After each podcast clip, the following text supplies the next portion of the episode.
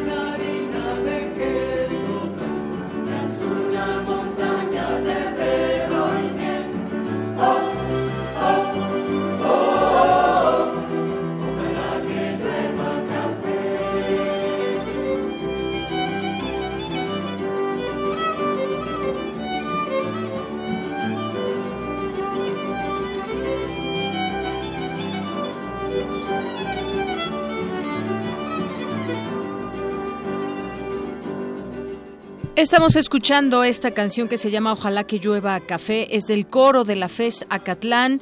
El disco es dirigido por Raúl Chagoyán, este disco que se llama Mundo Pasajero y que pueden encontrar varias canciones que seguramente ya conocen. Y es con el coro de la FES Acatlán, que por cierto si se quieren acercar, acercar a alguno de los coros que hay en los muchos campus universitarios, lo pueden hacer, lo pueden hacer, hay una página, si ustedes ponen ahí en el buscador, eh, si ponen ahí en el buscador coros de la UNAM, los puede dirigir muy bien a esta página y quizás tengan intenciones de incorporarse a uno de estos coros y además su coordinadora les dará una grata bienvenida. Así que pues escuchemos un poco más de este disco de la FE Zacatlán, el disco se llama Mundo Pasajero, la canción Ojalá que llueva café.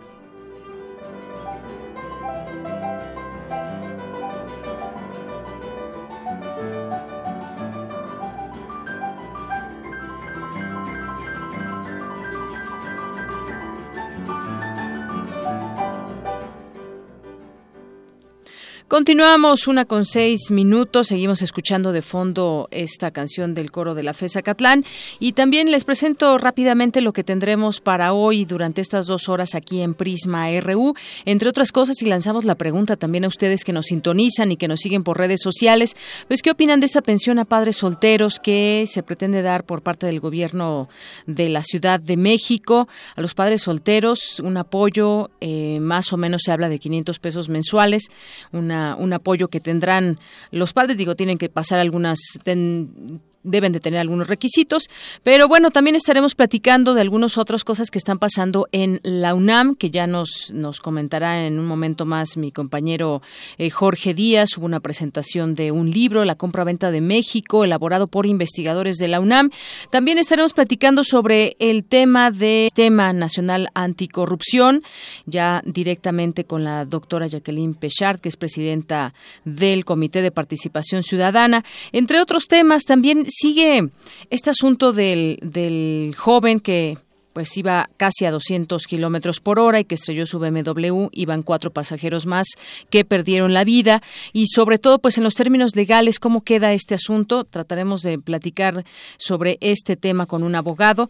Y también le tendremos toda la información nacional e internacional, la información de cultura, deportes y más. Y hoy toca la sección arriba, los de abajo. Cindy Pérez Ramírez y Dulce García nos platicarán sobre las librerías de viejo. Esto y más aquí en Prisma RU. Portada RU.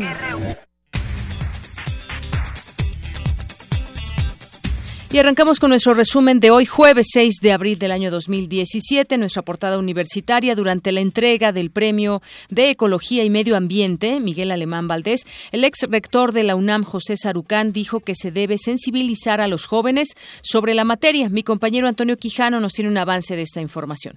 ¿Qué tal, Yanira? Buenas tardes a ti al público de Prisma RU.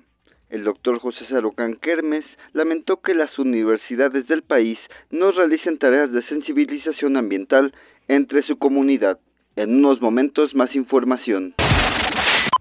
Hugo Delgado Granados fue designado director del Instituto de Geofísica de la UNAM para el periodo 2017-2021. Mi compañero Jorge Díaz acudió a la presentación del libro La compra-venta de México 2016. A continuación, nos tiene un avance de esta información. Jorge, buenas tardes. Deyanira, ¿cómo estás? Muy buenas tardes. En el Instituto de Investigaciones Económicas de la UNAM eh, aquí en el campus universitario se presentó este libro interesante por parte de investigadores del propio instituto donde hablan eh, nuevamente sobre la privatización, así dicen ellos, de el país eh, en el último, en este sexenio que está por concluir el año que viene. Más adelante todos los detalles acerca de la presentación de este libro de Llanera. Muchas gracias, Jorge. Gracias a ti. Y en nuestra información nacional, a raíz de la investigación a la constructora Odebrecht de la Procuraduría General de la República, notificó a Pemex el requerimiento para que comparezcan funcionarios y exfuncionarios. Asimismo, la PGR entregó a Josefina Vázquez Mota, candidata del PAN al gobierno del Estado de México, una constancia en la que se afirma que no tiene abierta ninguna carpeta de investigación en su contra. Un tribunal concedió un amparo al líder del cártel de Juárez, Vicente Carrillo Fuentes, alias el Viceroy, medida que dejó sin efecto un auto de formal prisión dictado en su contra en 2015. El gobierno de Colombia detuvo y entregó a la DEA a la ciudadana mexicana Luz Irene Fajardo Campos, alias la comadre, quien tenía una ficha roja por tráfico de drogas. La designación de Paloma Merodio como integrante de la Junta de Gobierno del INEGI se trabó en comisiones unidas del Senado una vez que el panista Juan Carlos Romero Hicks abandonó la sesión. El presidente suplente de la Unión de Comunidades Indígenas de Oaxaca, Benjamín Juárez eh, José, falleció anoche en la cárcel luego de ser detenido por policías municipales de Matías Romero. Durante los primeros meses de la administración de Donald Trump, el volumen de deportaciones disminuyó. Se registró una baja de 13.3% con respecto al año previo. Luego de que un niño desapareciera la tarde de lunes en un restaurante McDonald's en Sinacantepec, Estado de México, la mamá del menor asegura que las videograbaciones le han sido negadas.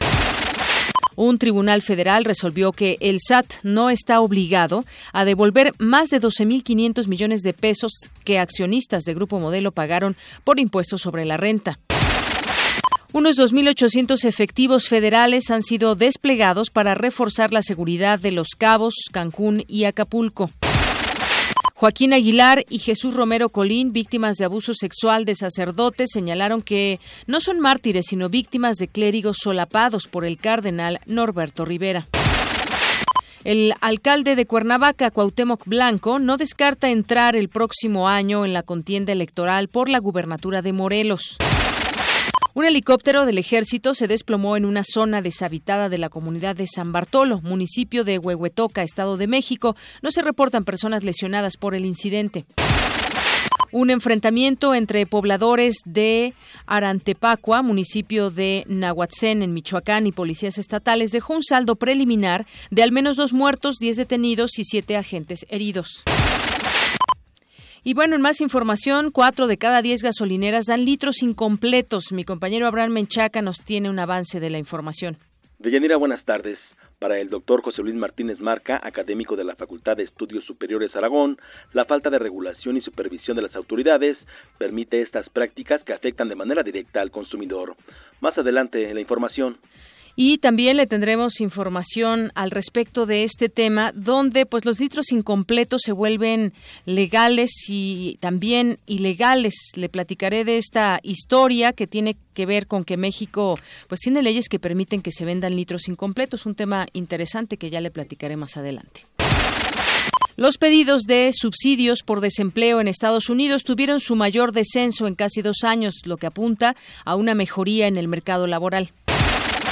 La producción y exportación de vehículos en marzo se incrementaron 36.2 y 32.7% respectivamente. Esto lo dio a conocer la Asociación Mexicana de la Industria Automotriz. La Secretaría de Economía extendió por seis meses la vigencia del arancel temporal antidumping contra las importaciones de productos siderúrgicos provenientes de países con los que no se tiene tratados de libre comercio. Hoy en nuestra portada internacional, el juez federal Neil Gosuk, nombrado por Donald Trump para ocupar el cargo, un cargo vitalicio en el Tribunal Supremo, fue acusado de plagio a dos días que se celebre la votación en el Senado para confirmar su puesto. La UNICEF instó hoy a poner fin inmediatamente al horror de la guerra civil siria tras el supuesto ataque con sustancias químicas que acabó con la vida de 27 niños. Las fuerzas de seguridad rusas desactivaron este jueves un artefacto explosivo encontrado en un bloque de edificios en un área residencial en San Petersburgo a solo tres días del atentado en el metro.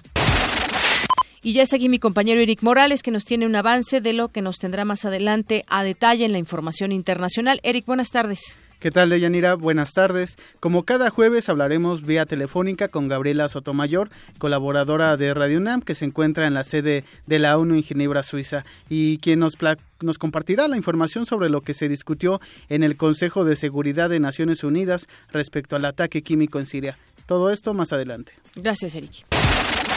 Y vámonos con Tamara Quiroz, que nos tiene un avance de la información cultural. Tamara, buenas tardes. Buenas tardes, Deyanira y auditorio. En Cultura tendremos información del Festival Universitario de Fotografía de Fotofestín, que se llevará a cabo del 24 al 28 de abril en la Facultad de Ciencias Sociales de la UNAM. Gracias. Vamos contigo, Isaí Morales, en los deportes. Buenas tardes. Muy buenas tardes, Deyanira. Hoy en el Zarpazo vamos a hablar sobre los Pumas que se preparan para enfrentar este domingo a Toluca. Más adelante todos los detalles. Gracias, Isaí.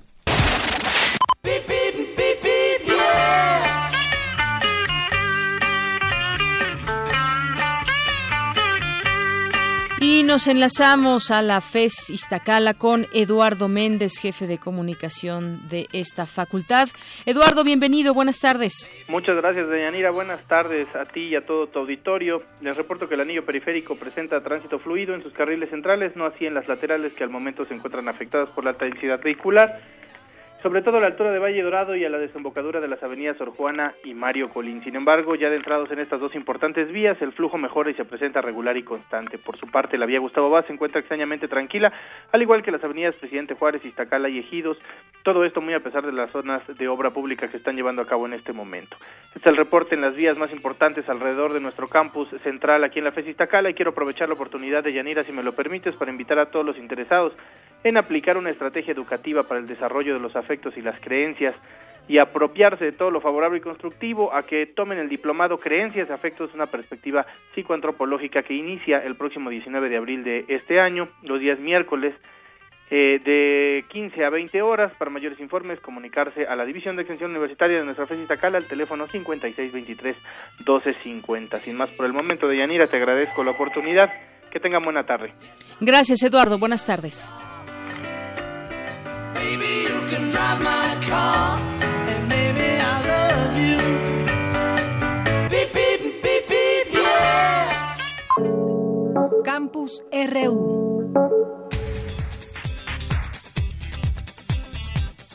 Y entremos a nuestro campus RU de este día 6 de abril. Arrancamos con esta información de mi compañero Antonio Quijano. Lamenta el exrector de la UNAM, José Sarucán Kermes, no realizan, que no se realicen tareas de sensibilización ambiental. Cuéntanos, Toño. Buenas tardes. ¿Qué tal, Yanira? Buenas tardes a ti al público de Prisma RU. La huella ecológica por habitante en Estados Unidos supera en 15 o 16 veces más a la de un ciudadano de la India, afirmó el doctor José Sarucán Kermes. El coordinador del programa de Ecología y Medio Ambiente de la Fundación Miguel Alemán Valdés explicó que la diferencia en este indicador, que registra el impacto ambiental generado por la demanda humana de recursos en los ecosistemas del planeta, relacionándola con la capacidad ecológica de la Tierra para regenerar sus recursos, se presenta aún con el contraste poblacional entre ambas naciones. Sabemos que no todos tienen el mismo impacto, no todos tienen este, esta idea de la huella ecológica similar. Este es muy diferente. Un norteamericano promedio tiene una huella ecológica que es como 15 o 16 veces mayor que la de la India, por ejemplo, que un indio promedio. No, no, no, hay 15 o 16 veces más, millón, más habitantes en la India que en los Estados Unidos, lo cual da una noción de que esta parte de lo que cada uno de nosotros genera en demandas, en residuos, en afectación al medio ambiente pues es crucial en el tratamiento y en la solución de estos problemas. Por eso el efecto que tiene su modo de vida, sus acciones, su impacto este, sobre este medio ambiente. Durante la entrega del vigésimo segundo premio de Ecología y Medio Ambiente Miguel Alemán Valdés, el ex rector de la UNAM también lamentó que las universidades no realicen tareas de sensibilización ambiental. Lamento decir que las universidades no están haciendo lo que deberían hacer en sensibilización a, todos sus profesionistas, igualmente filósofos, que contadores, que arquitectos, que ingenieros, porque cada uno de nosotros tiene un, impacto en esto y algunas profesiones tienen un impacto muy fuerte sobre esta ingeniería, por ejemplo, o agronomía.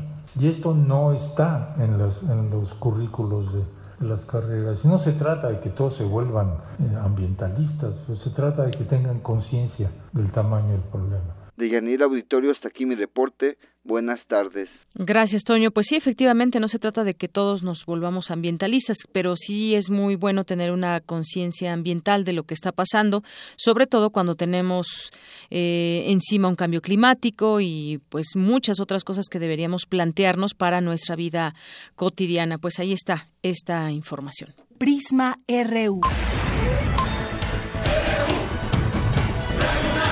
Programa con visión universitaria para el mundo.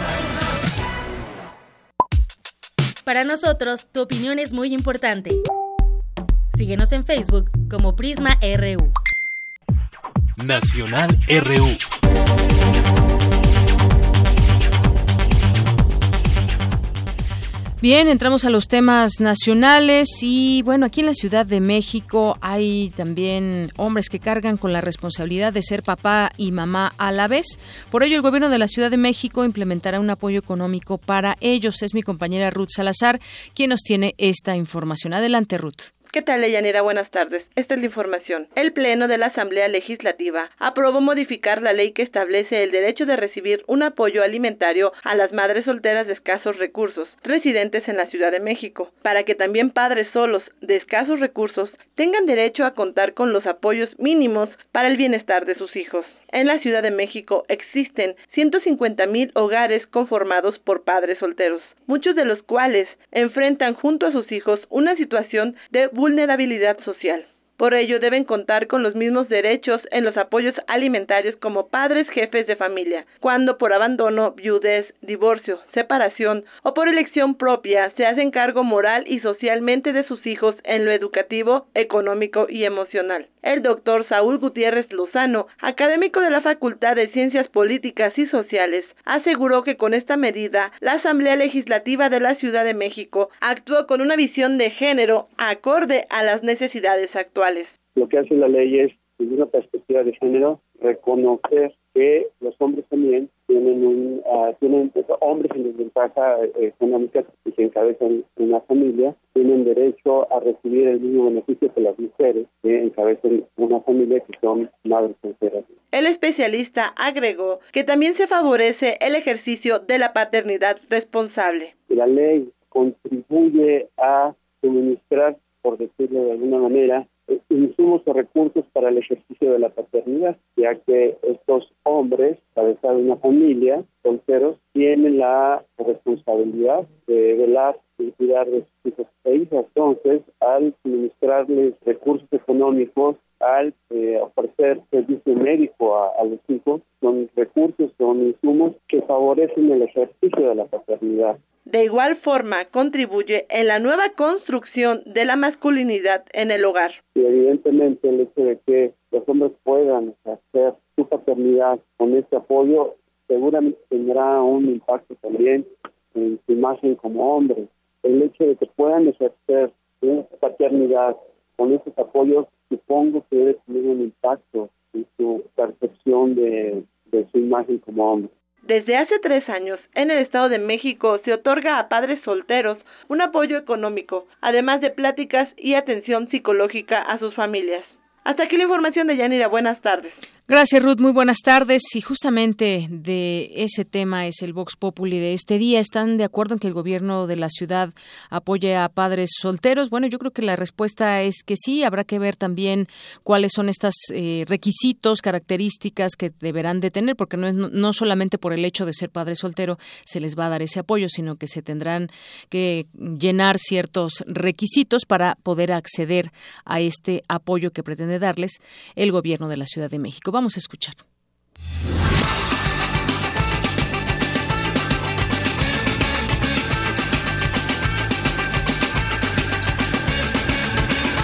Sí, sí, sí, es válido. Yo soy madre soltera, entonces sería una muy buena ayuda. Eh, bueno, la forma particular, en muy, mi humilde opinión, es, nunca he sido o he estado de acuerdo que el gobierno de regale dinero. Siempre he creído que un buen gobierno debería de crear buenas fuentes de trabajo, con buenas prestaciones, tal vez con buenas guarderías para que cuiden a los hijos. Pero nunca he creído en que los gobiernos deban regalar dinero al pueblo. Pues suena atractiva la propuesta, ¿no? Porque sí, sí vemos varios padres solteros. Pues sí, creo que le restan importancia. Y pues sí, cualquier apoyo, pues es bueno, siempre salimos a trabajar y no se nos toman cuenta, ¿no? Hay muchas cosas que no se nos valoran. Solteros, aquí que ellos mismos trabajen, porque mire, por no trabajar se dedican a tomar el vicio, está mal eso, pero bueno.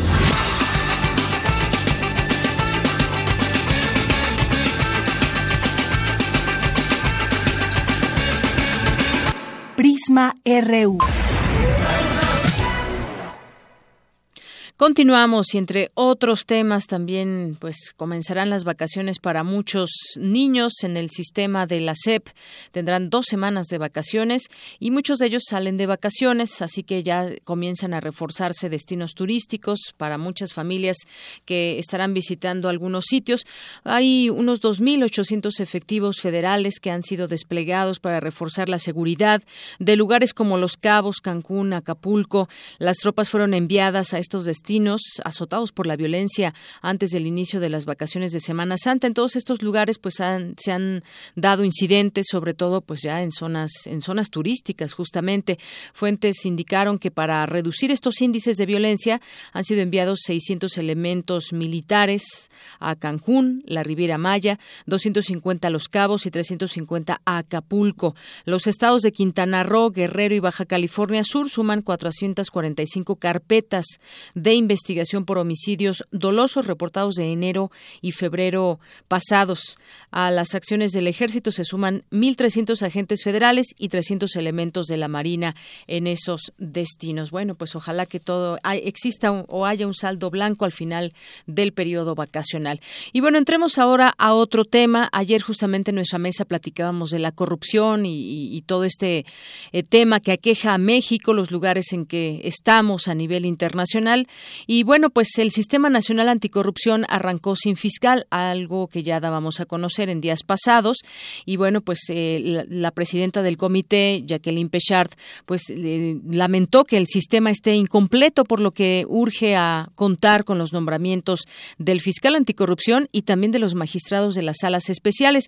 Y justamente ya la tengo en la línea telefónica. Le agradezco mucho a la doctora Jacqueline Pechard, presidenta de este comité de participación ciudadana del Sistema Nacional Nacional Anticorrupción, que nos tome la llamada aquí en Prisma RU de Radio UNAM. Doctora, bienvenida. Buenas tardes. ¿Qué tal? Buenas tardes, Deyanira. ¿Cómo está? Muy bien, muchas gracias. Pues platíquenos, doctora, sobre pues cómo arranca este sistema de nacional anticorrupción, pero pues no está la cabeza del sistema, no está el fiscal y bueno, pues sí se han llevado algo de tiempo para esta elección, pero todavía no se tiene y es, el punto es que yo creo que sí, pero no es la cabeza, perdóneme. Sí no es la cabeza del sistema, es una de las siete entidades que forman parte del sistema. De ninguna manera es la cabeza. Ah, muy bien. Bueno, la el fiscal es, es la cabeza, la forma eh, quien preside el Comité de Participación Ciudadana, que por el momento soy yo.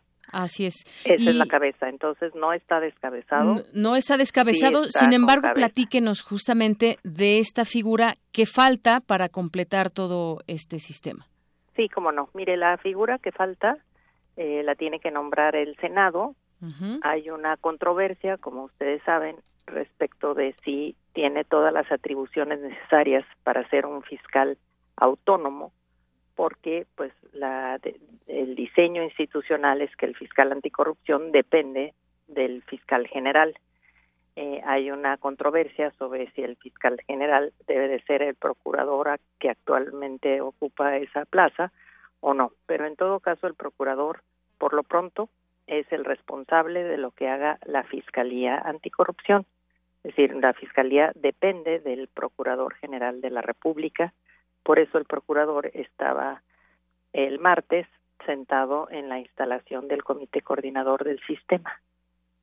Entonces, sí urge que se nombre al fiscal especial anticorrupción, pero eh, digamos, no es que no, no pueda funcionar el sistema, sí puede funcionar porque está eh, su jefe, el responsable en última instancia de lo que haga el fiscal especial en materia de corrupción. Así es, y qué, bueno que nos hace esta, esta aclaración para entender cómo está conformado este Sistema Nacional Anticorrupción y las labores que tendrá que hacer. Me gustaría que pasemos a ese tema, doctora, cuáles van a ser esas, eh, pues esas funciones que tendrán que desarrollarse y tratar de que, pues cómo, cómo decirlo, cómo explicarlo, que se frenen los actos de corrupción en México. Platíquenos un poco sobre esto. Sí, el sistema pues es una entidad, digamos, de nueva generación, es una entidad muy complicada porque no es una sola entidad que tenga en sus manos prevenir, investigar y sancionar los actos de corrupción, sino que son distintas entidades que tienen distintas atribuciones en esas distintas áreas. Entonces está la Secretaría de la Función Pública, que tiene que desarrollar el control interno del ejercicio del dinero en las entidades gubernamentales. Está la Auditoría Superior de la Federación, que tiene que auditar, tiene que vigilar cómo se ejerce el gasto público y cuando encuentra algún tipo de desviación, entonces tiene que darlo a conocer al fiscal anticorrupción para que entonces investigue y si hay efectivamente un delito, entonces pues se castigue tal cual los delitos penales. Pero no solamente hay delitos penales, hay faltas graves en materia administrativa que entonces las atiende otra parte del sistema que es el Tribunal Federal de Justicia Administrativa y ese es el que revisa los actos graves que no lleguen a ser delitos, pero que sí son faltas administrativas graves, digamos, el no cumplimiento de ciertas tareas, el no, no tener todas las herramientas de vigilancia sobre cómo se desarrollan los contratos, las compras en el sector público, entonces puede haber una sanción administrativa que es que puede ser económica o que puede ser de destitución o inhabilitación del servidor público. Está el Instituto Nacional de Acceso a la Información Pública y Protección de Datos y finalmente el Consejo de la Judicatura, que es la parte del poder judicial. Entonces son el poder el poder eh, ejecutivo, el legislativo por parte de la Auditoría Superior de la Federación y está encabezado por este la presidencia del Comité de Participación Ciudadana. Entonces sí es una cosa compleja. Lo importante es que se coordinen todas las piezas, no que cada quien haga su tarea como pues digamos como la ha venido haciendo y que eh, de parte de la de esta cabeza que es de participación ciudadana, del Comité de Participación Ciudadana, pues esté permanentemente enlazado con, con las organizaciones de la sociedad civil y los ciudadanos, pues a manera de vigilancia, a manera de acicate, para que efectivamente pues estemos claros de que se van cumpliendo las tareas que tienen que realizar.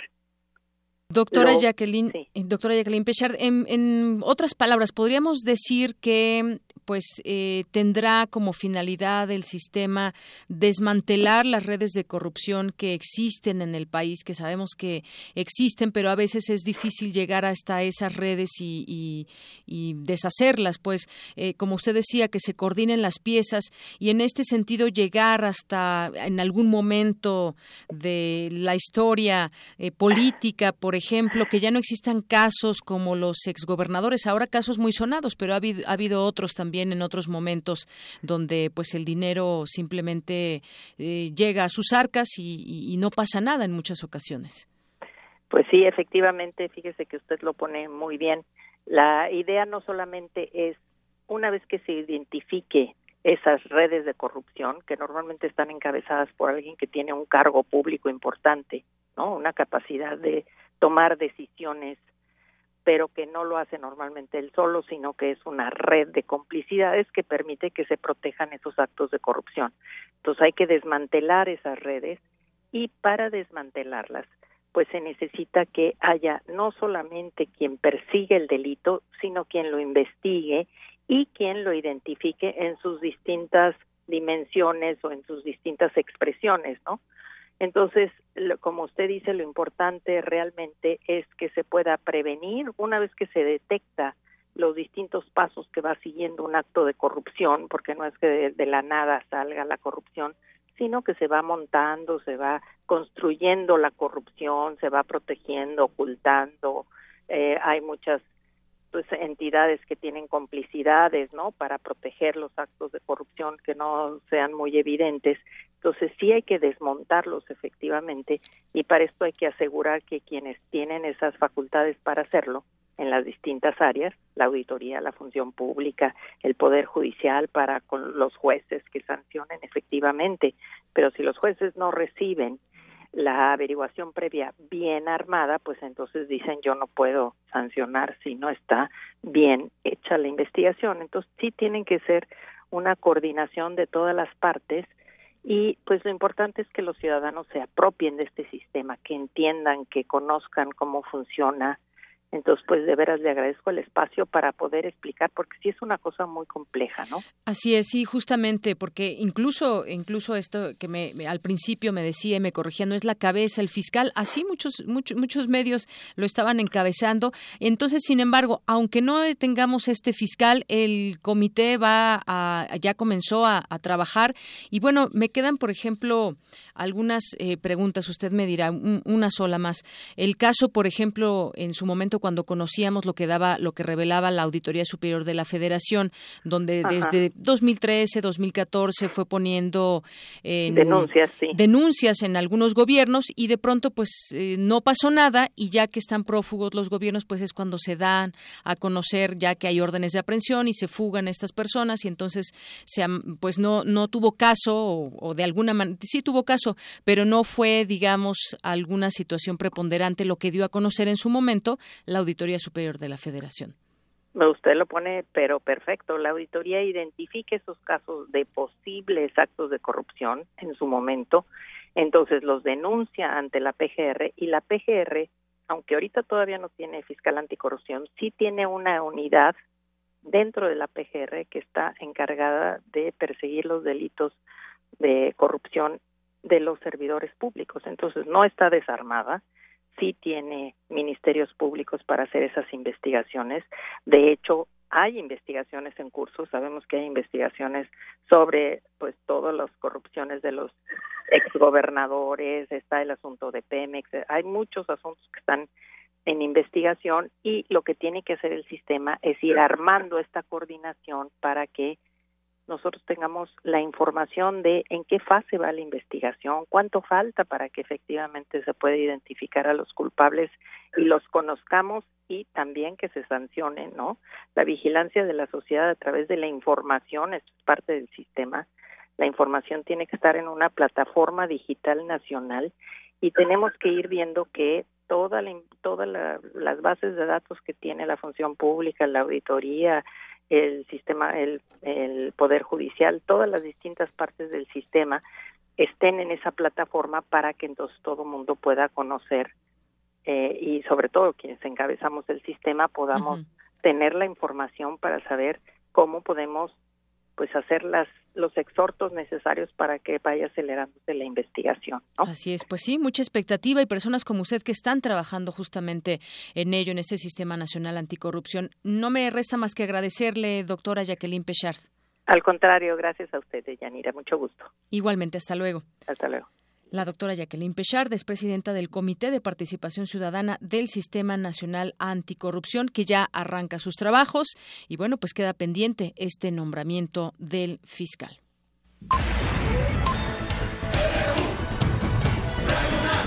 Prisma RU. Con Deyanira Morán. Queremos conocer tu opinión Síguenos en Twitter como arroba PrismaRU. Continuamos, continuamos aquí en Prisma RU y en otros temas la PGR lanza algunos citatorios a directivos de Pemex, esto con respecto a la investigación de la constructora Odebrecht. Ayer dábamos a conocer que hay varios países en donde ya se dieron a conocer los nombres de funcionarios involucrados en estos sobornos y que en México pues eh, la PGR se reserva eh, los nombres de estas personas, no sabemos quiénes sean. Sin embargo, pues lanza los citatorios a eh, funcionarios mexicanos que habrían sido sobornados con eh, a través de esta empresa Odebrecht con 10.5 millones de dólares. La PGR notificó a Pemex el lunes el requerimiento para que comparezcan funcionarios y exfuncionarios. Sin embargo, justificó que dada la naturaleza de la investigación, pues no puede revelar los nombres, como le comento. Y esta semana, José Antonio González Anaya, director de Pemex, señaló que colaborarán en esta investigación, aunque no han recibido todavía la lista de estos eh, personajes, esas personas que van a ser citadas hay que cuidar el debido proceso de que las investigaciones han sido privadas y los juicios son públicos. Eso es lo que también mencionó. Y es que Odebrecht admitió ante el Departamento de Justicia de Estados Unidos que pagó entre los años 2010 y 2014 esta cantidad de 10.5 millones de dólares para adjudicación de contratos de obra en México. Tan solo en México estos 10 millones de dólares, de los cuales 6 millones fueron para un empleado de una empresa del Estado. Ojalá pudiera conocer su nombre. Ayer Pemex difundió las versiones públicas de tres contratos que firmó con Odebrecht y uno con su filial petroquímica Braskem entre 2010 y 2015, sin detallar, insisto, en los nombres de funcionarios que están implicados. Y bueno, en otras cosas, hoy ahí en la Cámara de Diputados se debate eh, pues una iniciativa que propone que las aerolíneas compensen al usuario en vuelos demorados por causas imputables a ellas y que llegaría hasta el 25% del valor del boleto. Y es que muchas veces a, quienes eh, quizás les han retrasado un vuelo o han cancelado un vuelo, pues la espera y las horas perdidas nadie las recupera y entonces muchas veces las aerolíneas se lavan las manos diciendo que no es cosa de ellas, que es son cuestiones del aeropuerto, pero también el aeropuerto dice, bueno, no todos, a veces sí, pero no en todos los casos. A veces las aerolíneas no están bien coordinadas, no están bien organizadas y entonces, pues desafortunadamente, el cliente que paga X cantidad, pues paga las consecuencias también. Así llegaría hasta el 25% del valor del boleto y así lo confirmaron algunos diputados. Así que vamos a ver qué, qué sale de esta discusión, de este debate que se tiene hoy allá en la Cámara de Diputados. Y además dicen, por ejemplo, que pues en retrasos de entre dos a tres horas se propone que la compensación sea del 7.5% del valor del costo del boleto. En la cuarta hora de demora, la compensación tendrá que ser del 25% y se deberá regresar el monto del valor del boleto, ya que para efectos de indemnización se considerará cancelado, aunque el pasajero puede elegir esperar a que el vuelo despegue y de ser aprobada la iniciativa pasaría al Senado para su análisis. Y bueno, en otros, en otros eh, en otros temas. Más adelante también comentaremos esto de los litros de a litro que no son completos y muchas veces pues hay, hay que pagar la cantidad. Y bueno, también eh, estamos platicando con usted acerca de otros temas nacionales, como este caso, los consejeros salientes. Ayer dábamos a conocer los nombres de quienes entran al INE de los diferentes partidos, pero los que salen dicen que la, la burocracia está ahogando al Instituto Nacional Electoral. Los consejeros electorales que son, eh, que están saliendo, que salieron, son Javier Santiago Castillo, Beatriz Galindo y Arturo Sánchez, pues consideran que el desorden en presupuestación, la burocracia y el exceso de atribuciones son tema que el Instituto Nacional Electoral debe superar. Y esto en un balance que hacen en su paso por el INE, señalan este tema de la burocracia que ahoga al INE.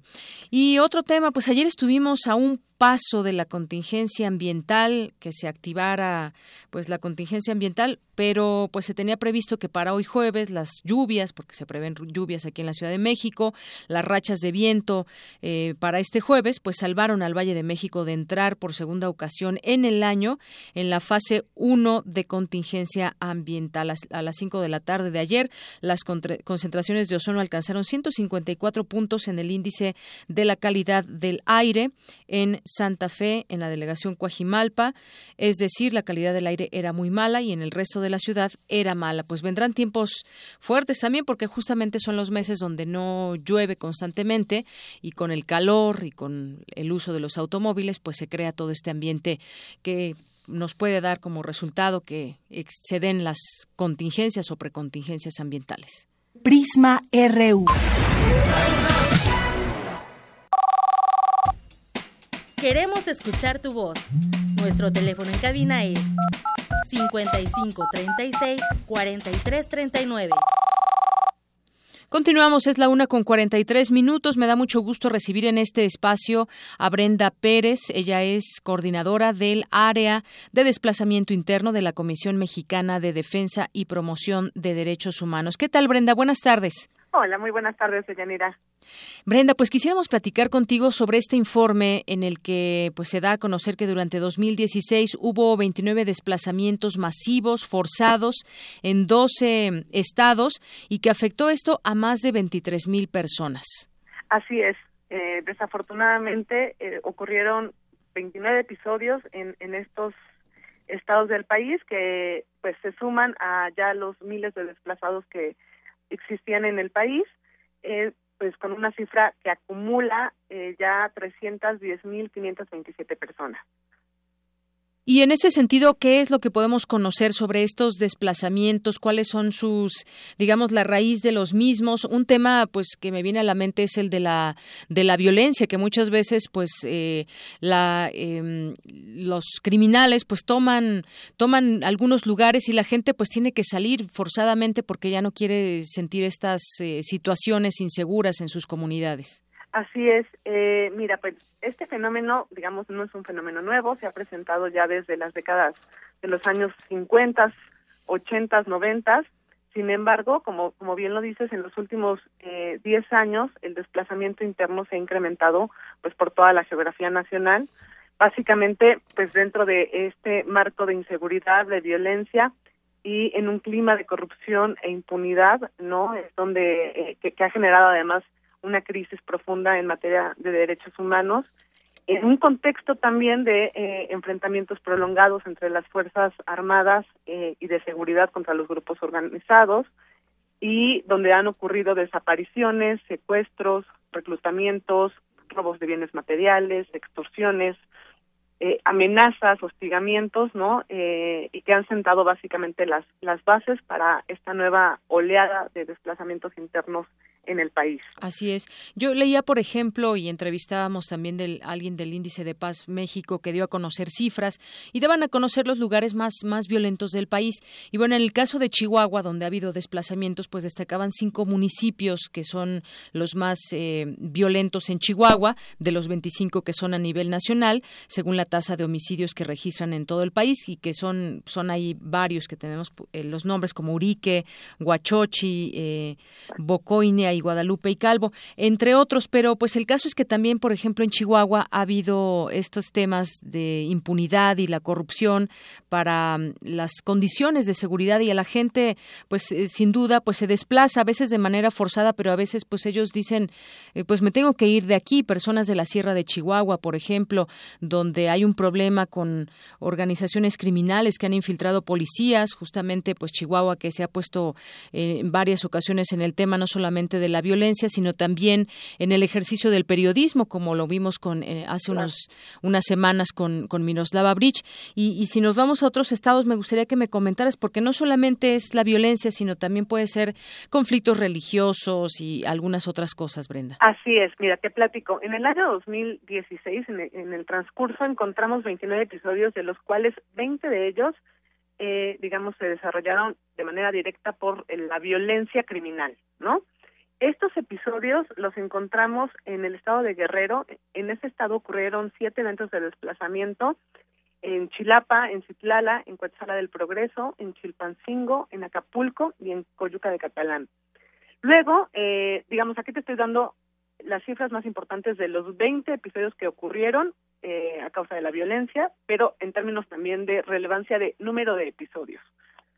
Luego viene Sinaloa, que registró seis eventos de desplazamiento en el transcurso del año.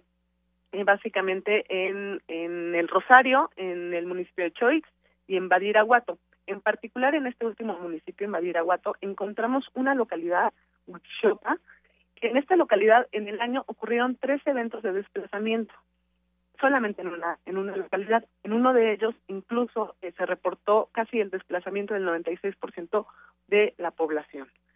Luego eh, viene Chihuahua con, con tres eventos de desplazamiento masivos que pues coinciden con, justamente la información que, que tú brindas, ¿no? Que ocurrieron en esta zona serrana en donde también pues ya eh, digamos había un desplazamiento histórico en el municipio de, de Guadalupe Calvo, en Huachuchi y en Bocoina y me parece también que en Chinipas. Luego eh, tenemos al estado de, Chiapas, que este, bueno, ahorita te, te, platico, y básicamente en términos de, de, violencia criminal también figura el estado de Veracruz, el estado de Michoacán, el estado de Durango y el estado de Tamaulipas.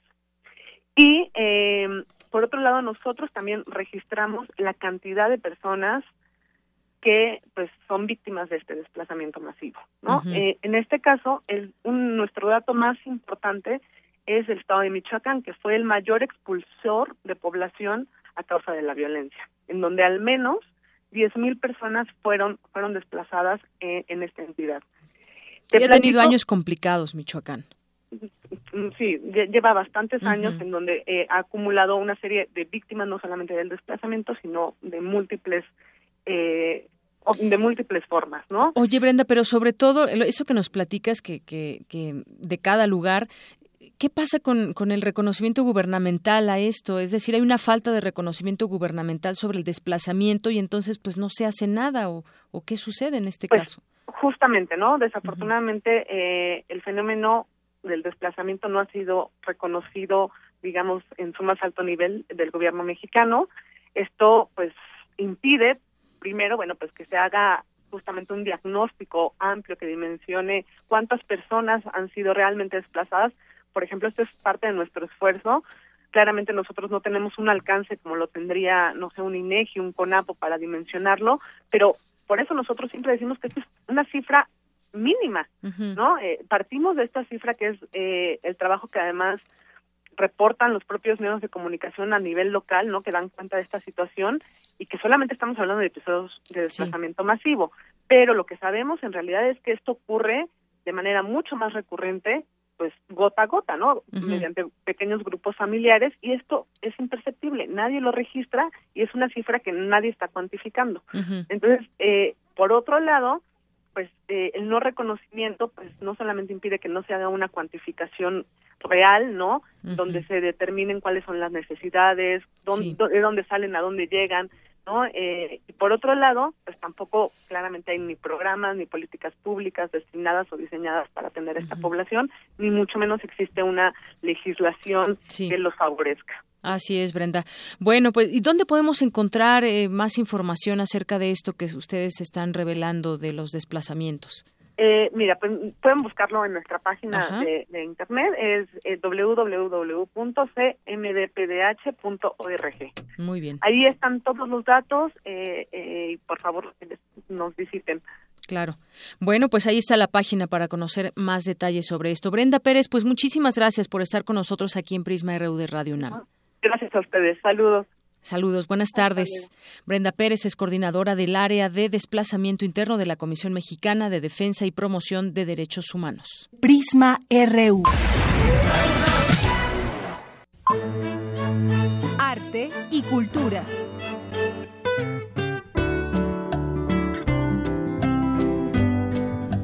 ¿Qué tal, Tamara? Buenas tardes, bienvenida. Hola, Deyanira, muy buenas tardes.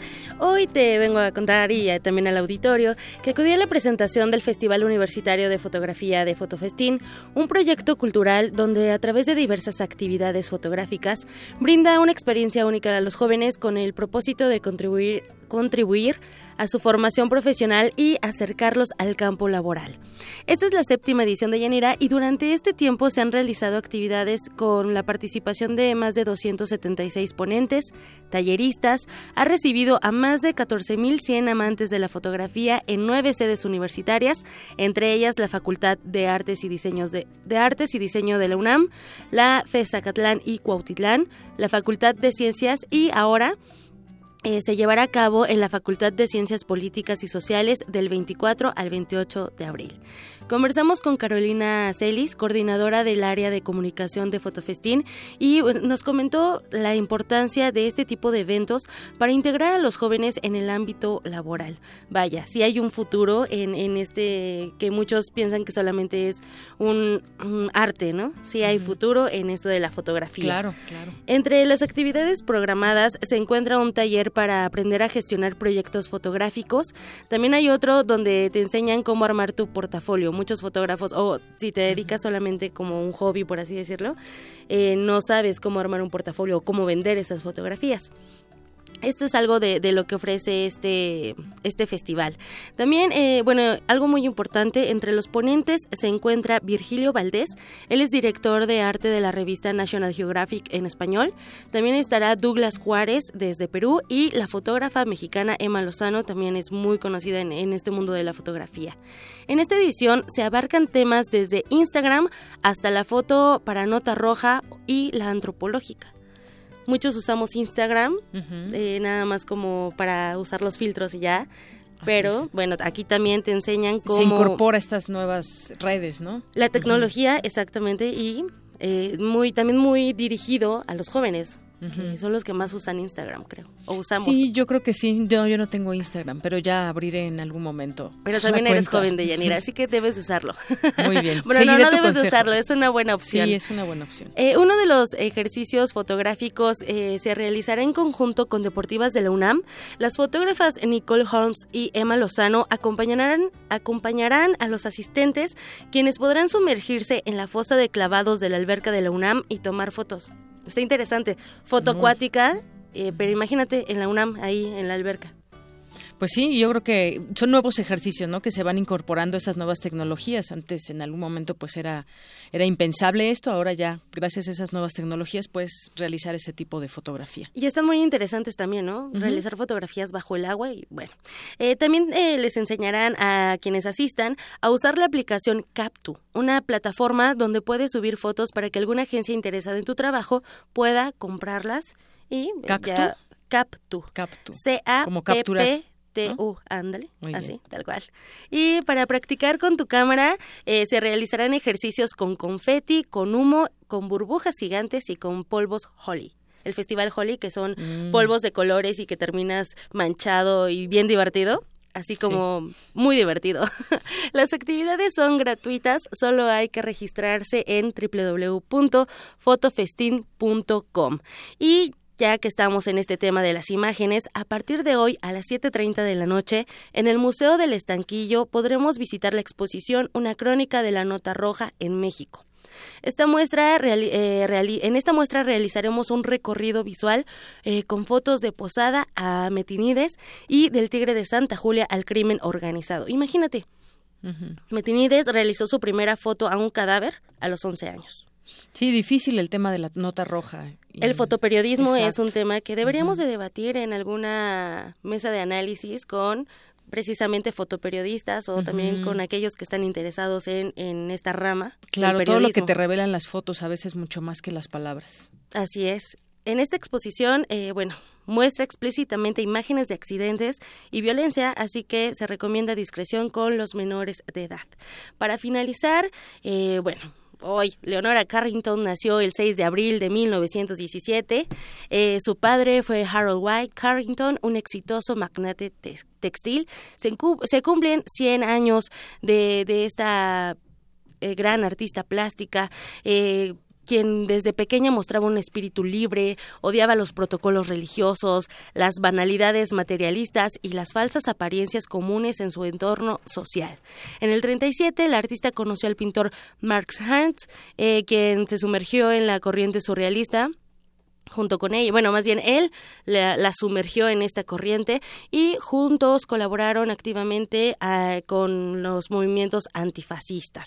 También en el 42, Carrington llegó a México arropada por sus colegas y amigos, entre los que destacan Remedios Varo, André Breton, Luis Buñuel y la fotógrafa, la fotógrafa también, Katy Horna, quien en el 44 le presentó a Américo Weiss con quien Leonora eh, procreó dos hijos y permaneció con él hasta el día de su muerte en 2007 la pintora, escultora, grabadora, escritora, dramaturga también y escenógrafa, desarrolló un lenguaje artístico determinado por diversos temas como el mito céltico, el simbolismo alquímico, que es mucho de esto vemos en sus pinturas, eh, también la cábala y la psicología junguiana. Eh, como parte del homenaje por su centenario, la Biblioteca de México acogerá mañana un, un panel internacional en el que participarán expertos de Francia, Reino Unido, Estados Unidos y México y los editores de su reciente libro, bueno, más bien del, libro más reciente de Leonora Carrington, and the International Avant-Garde. También se inaugurará la exposición 100 eh, años de una artista, Leonora Carrington, que contará con videos, fotografías, esculturas y algunas reproducciones de sus pinturas para narrar las etapas de la vida del artista. Aquí en la Ciudad de México, bueno, particularmente en la Ciudad de México. Todavía podemos ver parte de sus obras en Reforma 222, la, eh, la barca con los cocodrilos que está ahí, que bueno, ahora eh, tiene la función de una fuente. Así es, así es, y bueno, pues sí, efectivamente a quien le gusta todo esto del mito, la realidad y todo el surrealismo que trajo en su obra, pues... Y todo el tema onírico, que era lo que ella manejaba en todas sus obras. Y bueno, para el 2018 el Museo de Arte Moderno nos ofrecerá una retrospectiva de Carrington eh, con cerca de dos centenares de piezas. Ahí lo dejo en la mesa, les deseo una excelente tarde, por hoy me despido. Gracias, Amara, buenas tardes. Prisma RU.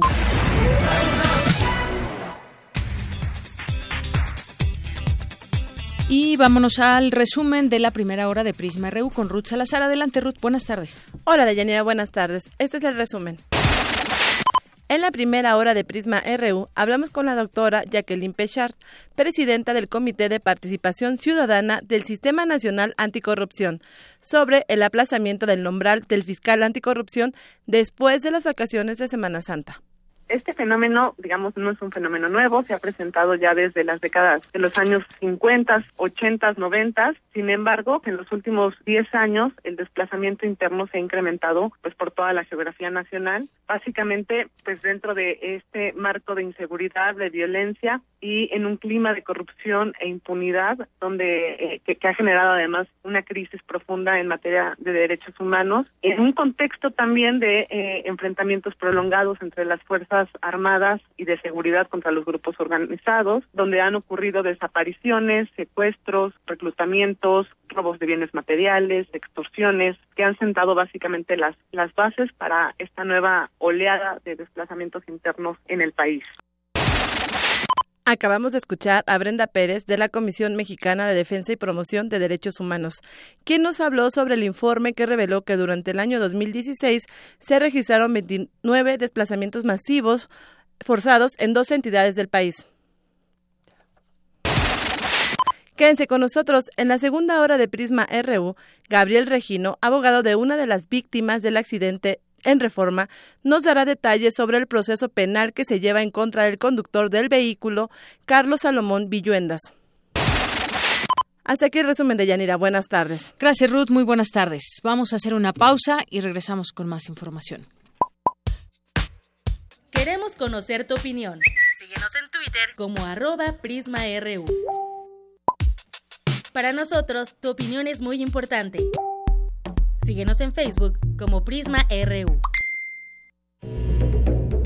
Personajes que se despojan, se desdoblan, se enmascaran y conviven en un espacio-tiempo recursivo.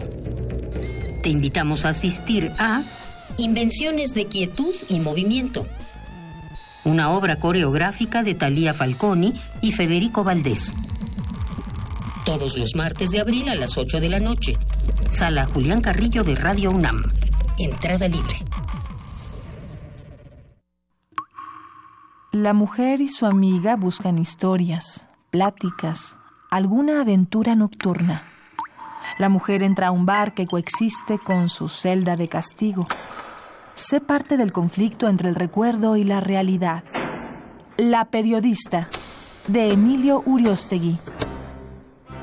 Todos los lunes de abril, 20 horas, sala Julián Carrillo, Adolfo Prieto 133, Colonia del Valle. Entrada libre. Radio UNAM. En mi casa aprendo muchas cosas. Aprendí a quedarme calladito.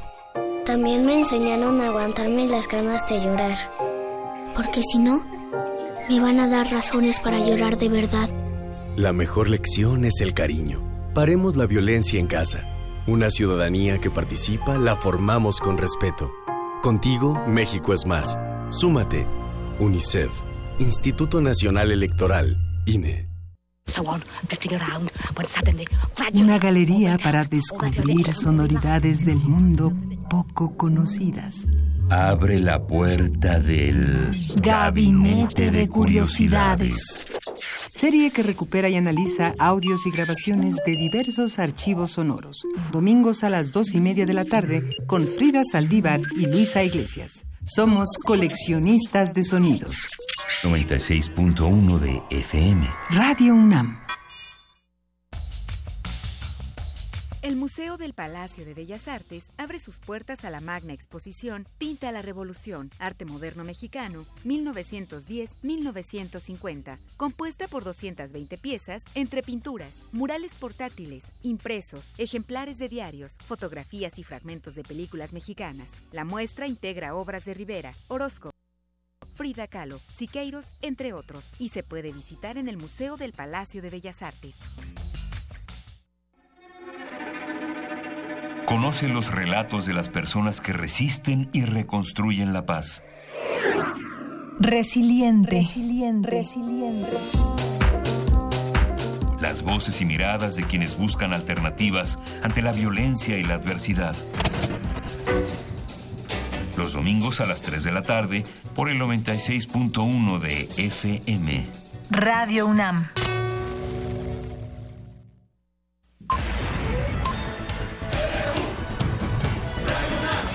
Prisma RU. Con Deyanira Morán. Para nosotros, tu opinión es muy importante. Síguenos en Facebook como Prisma RU. Continuamos aquí en Prisma RU. Gracias por sintonizarnos a través del 96.1 de FM y también a todas esas personas que nos escuchan a través de www.radionam.unam.mx. Queremos mandar saludos a quienes nos están haciendo llegar algún mensaje a través de las redes sociales, como Connie Valadez, Roberto, Claudia Silva, Joshua Maya, Mario de Jesús, eh, José Luis Sánchez, también que nos dice la otra corrupción en México y las agresiones y asesinatos a periodistas y población son cotidianos. José Alanís también que mm, nos manda aquí algunos mensajes a Mario de Jesús, a Singüe Vega, Joshua Maya y Juan Ángel. Y José, José Alanís nos dice, sí, el apoyo de madres y padres solteros, si después de un estudio socioeconómico se comprueba que lo necesitan. Alex Cardiel también nos está escuchando, manda saludos a todo el equipo que hace posible el programa. Feliz jueves también para ti, Alex. José Alanís, aquí varios puntos de vista que nos da en los temas que vamos aquí platicando. Eh, también nos escribe por aquí. Eh, Alex Cardiel, que nos dice que se ha escrito mucho sobre la gentrificación. El libro Ni vivos ni muertos explica qué es para despoblar zonas ricas en recursos. Eso también sobre pues la conciencia ambiental que debemos de, de, tener y los desplazamientos. Por aquí también nos dice en algunos lugares donde pues al norte del país a veces el grupos delictivos como los Zetas dominan eh, la cuenca de Burgos, donde curiosamente ahí se descubrió eh, nos dice oro, titanio y un yacimiento enorme de uranio. Ignacio Buendía nos dice foto que fue la recomendación. Ahorita, ahorita mandamos la información. Ignacio Buendía está muy pendiente ahorita. Tamara Quiros que te dará la información. Y bueno, pues mientras tanto, nos vamos ahora con mi compañero Antonio Quijano, que nos tiene información sobre, sobre, ¿ha escuchado este padecimiento de la gota?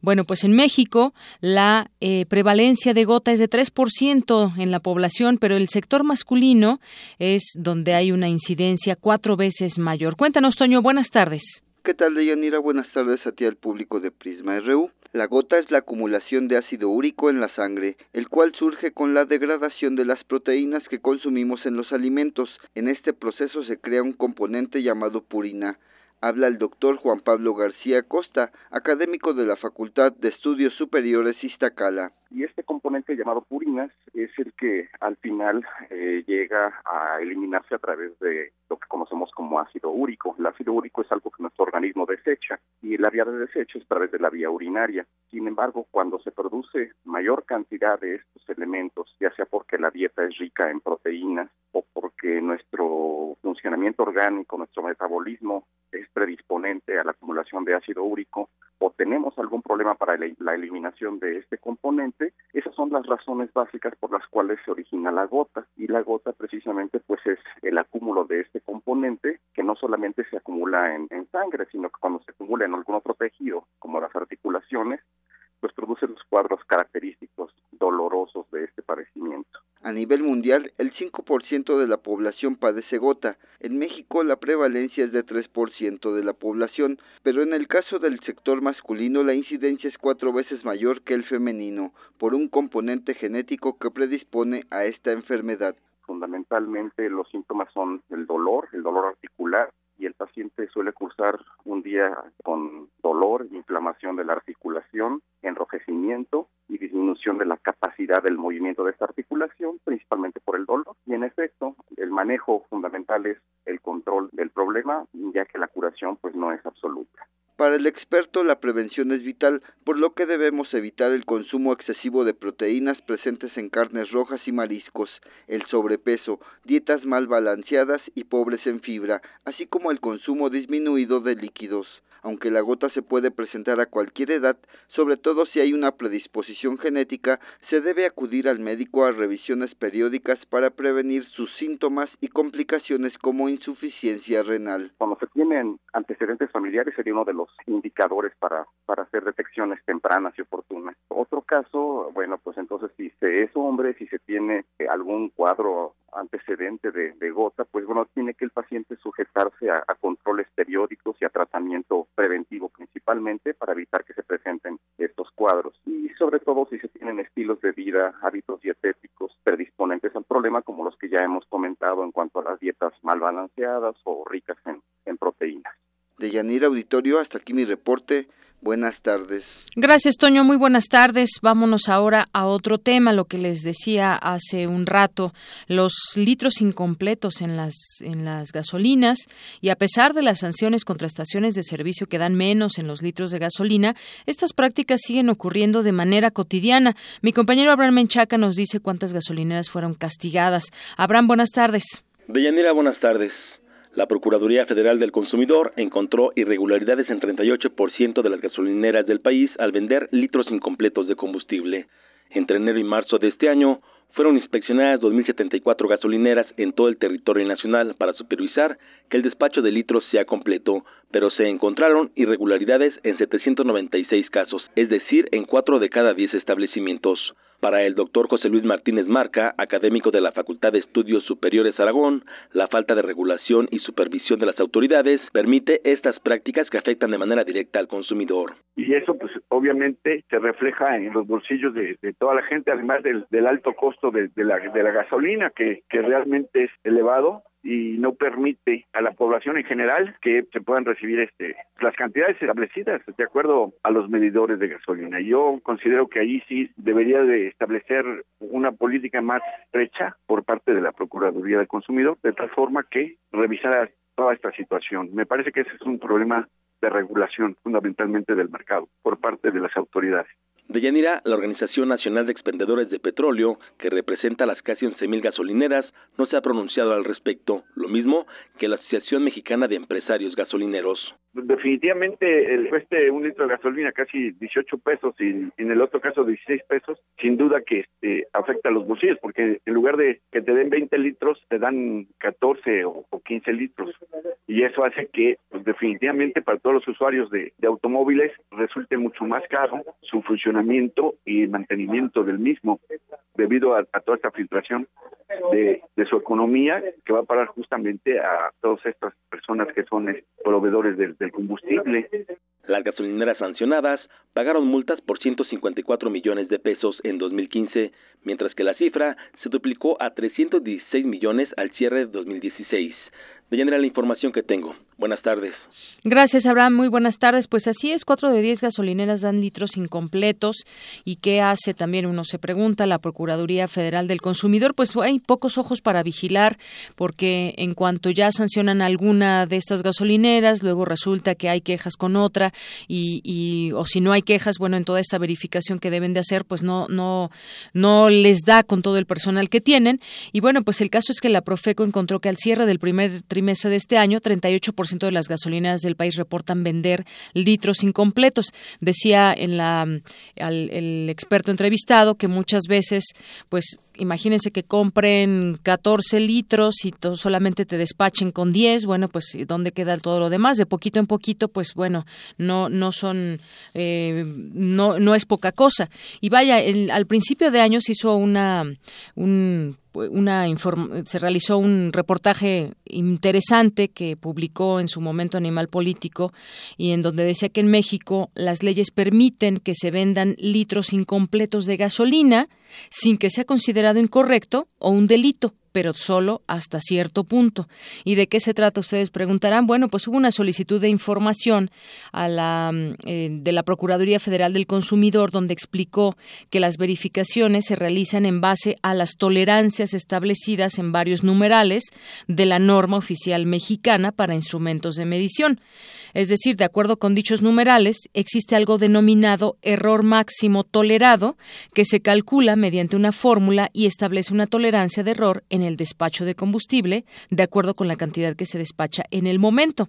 Y bueno, dice este, este reportaje que el error máximo tolerado metodológicamente evalúa las características de exactitud de los sistemas de despacho de gasolina y otros combustibles líquidos, es decir, qué tan cerca se encuentra el valor obtenido del valor buscado es decir, de lo que nos, nos despachan, es lo que indicó la Profeco. La propia dependencia indica como ejemplo que si se venden 20 litros de gasolina, hay una tolerancia en la diferencia de despacho de 100 mililitros de diferencia, es decir, que si se venden 19.900 milímetros de diferencia es tolerada, aunque lo que se cobre al consumidor sean 20 litros. Bueno, uno puede entender que exista un error tolerado, pero que tenga que ser lo menos posible para que no que el litro sea lo más que se pueda un litro completo. Pero lo que no se puede entender es cuando roban de más estos lugares y pese que hay eh, pues varias formas en que se van a sancionar y tienen que pagar pues a veces fuertes cantidades de dinero las gasolineras que no están dando litros de litro, pues siga esta esta práctica, siga esta práctica desafortunada porque la mayoría de nosotros cuando vamos a, a cargar gasolina automóvil, pues no nos fijamos tanto, simplemente vemos que marca un litro, pero ¿cómo saber, cómo realmente saber cuándo es un litro completo. Bueno, pues estas son parte de las de las preguntas que quedan y, y, sí hay quizás maneras, pero es difícil que el mayor número de personas lleve a cabo esta esta práctica para saber si le despacharon realmente estos litros y que se vuelve una preocupación sobre todo cuando pues el tema del precio de la gasolina pues está ahí fluctuando y de pronto pues eh, ya el determinado monto con que teníamos a lo mejor un tanque lleno, pues va disminuyendo y entonces alcanza para menos. Así que pues la Profeco sigue teniendo en sus manos, sigue teniendo en sus manos pues un gran reto de tratar de terminar con estas personas que de manera deshonesta nos quitan dinero a través de despachar litros que no son de a litro. Y bueno, pues vamos ahora a otras cosas. En este tema de las víctimas del accidente de reforma, pues se ha dividido mucho la opinión eh, en muchos, en varios sentidos y, tiene que ver con que, pues, eh, decimos que también tenían responsabilidad las personas que estaban, eh, que se subieron a ese automóvil cuando una persona estaba en estado de ebriedad y muchas otras cosas. Pero centrémonos también en la parte legal y el proceso que se está llevando a cabo contra el responsable de este de este choque, porque, pues, su defensa eh, busca comprobar que no iba borracho cuando fue evidente en su momento, como lo señalaron los, los peritos, que tenía aliento alcohólico, pero buscan pararse en artículos que no sancionan los daños a familiares y amigos y además pues hay que recordar que él no quiso que se le realizara la prueba de alcohol. Para platicar de ese tema ya tengo en la línea telefónica al maestro Gabriel Regino, él es abogado de las víctimas de este accidente en Reforma. Maestro, abogado, buenas tardes, bienvenido. Deyanira, ¿cómo estamos? Muy buena tarde a ti y a toda la audiencia. Muy bien, muchas gracias. Pues tratando de entender esto, uno pues, a grandes rasgos puede decir, pues esta, esta persona llevó a cabo homicidio, iba en estado de ebriedad, sin embargo, pues eh, ha señalado a su favor que pues bueno, no se puede comprobar que iba que iba en estado de ebriedad y además las familias dicen, bueno, no les vamos no le vamos a otorgar el perdón porque pues a final de cuentas fue un homicidio. ¿Cómo cómo está este caso, abogado? Explíquenos. Claro que sí, con muchísimo gusto. Eh, hay que recordar, creo que es muy importante y muy conveniente a toda tu audiencia, que en México ya rige un nuevo sistema de justicia penal conocido como sistema acusatorio. Este sistema es totalmente nuevo, y queda atrás todo lo relacionado con el sistema penal tradicional como lo habíamos venido conociendo, con términos tales como libertad provisional bajo fianza, otorgamiento del perdón, etcétera. Eso ya no existe. Ya nada de eso existe y hoy se litiga ante un juez de control y se debate con argumentos ante un juez de control. En el caso concreto del terrible y trágico accidente ocurrido el viernes pasado en la capital del país, el estatus jurídico del caso es que el día de mañana, viernes 7 de abril, a partir de las 12 del día, va a comenzar la audiencia de petición de vinculación a proceso. En esa audiencia, la Fiscalía y nosotros como asesores jurídicos argumentaremos con datos de prueba ante la juez sobre las razones por las cuales Carlos Salomón tiene que quedar vinculado a proceso. A su vez, seguramente la defensa hará argumentaciones en favor de su representado. Y es ahí donde iniciará la controversia del debate y el debate que haremos de manera conjunta tanto la Fiscalía como los asesores para ir destruyendo cada uno de los argumentos que la defensa exprese como también la defensa tiene derecho a destruir cada uno de los argumentos que nosotros expresemos. Y será una juez de control autónoma, independiente, quien, valorando la fuerza argumentativa, la calidad de los datos de prueba invocados, resolverá con plenitud de jurisdicción si la persona queda o no queda vinculada a proceso. Por parte nuestra, de los asesores jurídicos, estamos completamente convencidos de la solidez de la actuación realizada por la Fiscalía de la Ciudad de México y que los datos de prueba recabados en esta etapa son más que suficientes y hasta en demasía para que la persona responsable de estos hechos quede debidamente vinculada a proceso. Así es, justamente eso debe quedar vinculado a proceso es lo que lo que buscarán ustedes como defensa jurídica de los de los familiares de las de los jóvenes que, que murieron en este accidente. Pero está este tema, por ejemplo, de eh, si iba o no alcoholizado. ¿Cómo cómo va a afectar o cómo afectaría esto al, al proceso judicial que se sigue, al proceso eh, según las leyes y todo lo que se tiene establecido, abogado? El estado de veredad no tiene duda y está debidamente acreditado en la carpeta de investigación. No solamente ese es el agravante, sino adicionalmente... Aunque no existe la prueba. No, eh, claro que lo dice. Ajá. Sí, todo está en la carpeta de investigación. Yo entiendo y respeto a mis colegas cuando hacen señalamientos de carácter mediático en afán de granjearse la opinión pública a favor de su cliente, pero no, no, eso está debidamente demostrado, acreditado, eso no hay ninguna ninguna duda en absoluto y además está el hecho de que produjo más de dos muertes, lo que todavía agrava más la condición de la persona que se encuentra en estos momentos detenida por una medida cautelar. ¿Cuántos años alcanzaría su condena, abogado? la ley penal habla de un mínimo de seis y un máximo de 20 años. Y digamos ustedes que, estarían previendo más o menos cuántos años. Todavía, está, todavía es muy temprano para poder hacer una evaluación de ello porque de irnos a juicio oral estaríamos llegando a un juicio oral aproximadamente en el mes de febrero o marzo del año 2018. Muy bien, bueno, pues seguiremos en este caso. Mañana será un día, un primer acercamiento, un día importante sobre este tema para ver hacia dónde, hacia dónde se van dirigiendo los temas legales. Así es, desde luego. Mañana es un día muy importante en cuanto a que se decida o no la vinculación a proceso y de ahí darán inicio otras etapas procedimentales que, si me lo permites, con mucho gusto habré de informar a todo tu auditorio. Claro, nos encantaría. Pues muchas gracias, maestro. Fuerte abrazo. Hasta luego, buenas tardes. El maestro abogado Gabriel Regino, abogado de las víctimas del accidente en Reforma. Bueno, vamos a ver hacia dónde se va dirigiendo este caso y bueno, pues alcanzaría una pena de 6 a 20 años de prisión cuatro muertes, no hay que olvidarlo por los por las cuales se le está señalando y acusando y bueno, pues hablamos solamente en los términos legales, lo demás las opiniones pues ahí estarán y en redes sociales ha llamado mucho la atención distintas posturas que se han tenido sobre este sobre este tema, pero bueno, esto es lo que hay en materia legal.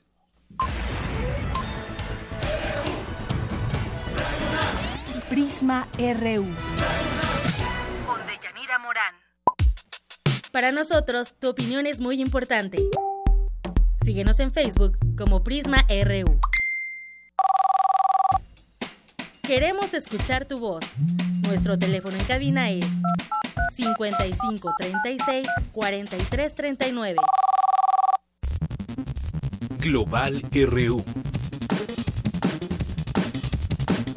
Y vámonos a los temas en materia internacional con Eric Morales. Eric, buenas tardes. Buenas tardes, Deyanira, ¿cómo estás? Muy bien, gracias. Qué bueno, pues nos vamos con la información porque el Consejo de Seguridad de la Organización de las Naciones Unidas realizó una reunión de urgencia debido al reciente ataque químico en Siria, lo cual desde luego despertó la preocupación de numerosos países, principalmente las potencias mundiales. En el Consejo de Seguridad se discutieron cómo actuará la ONU y la comunidad internacional frente a, estos ataques con sustancias tóxicas.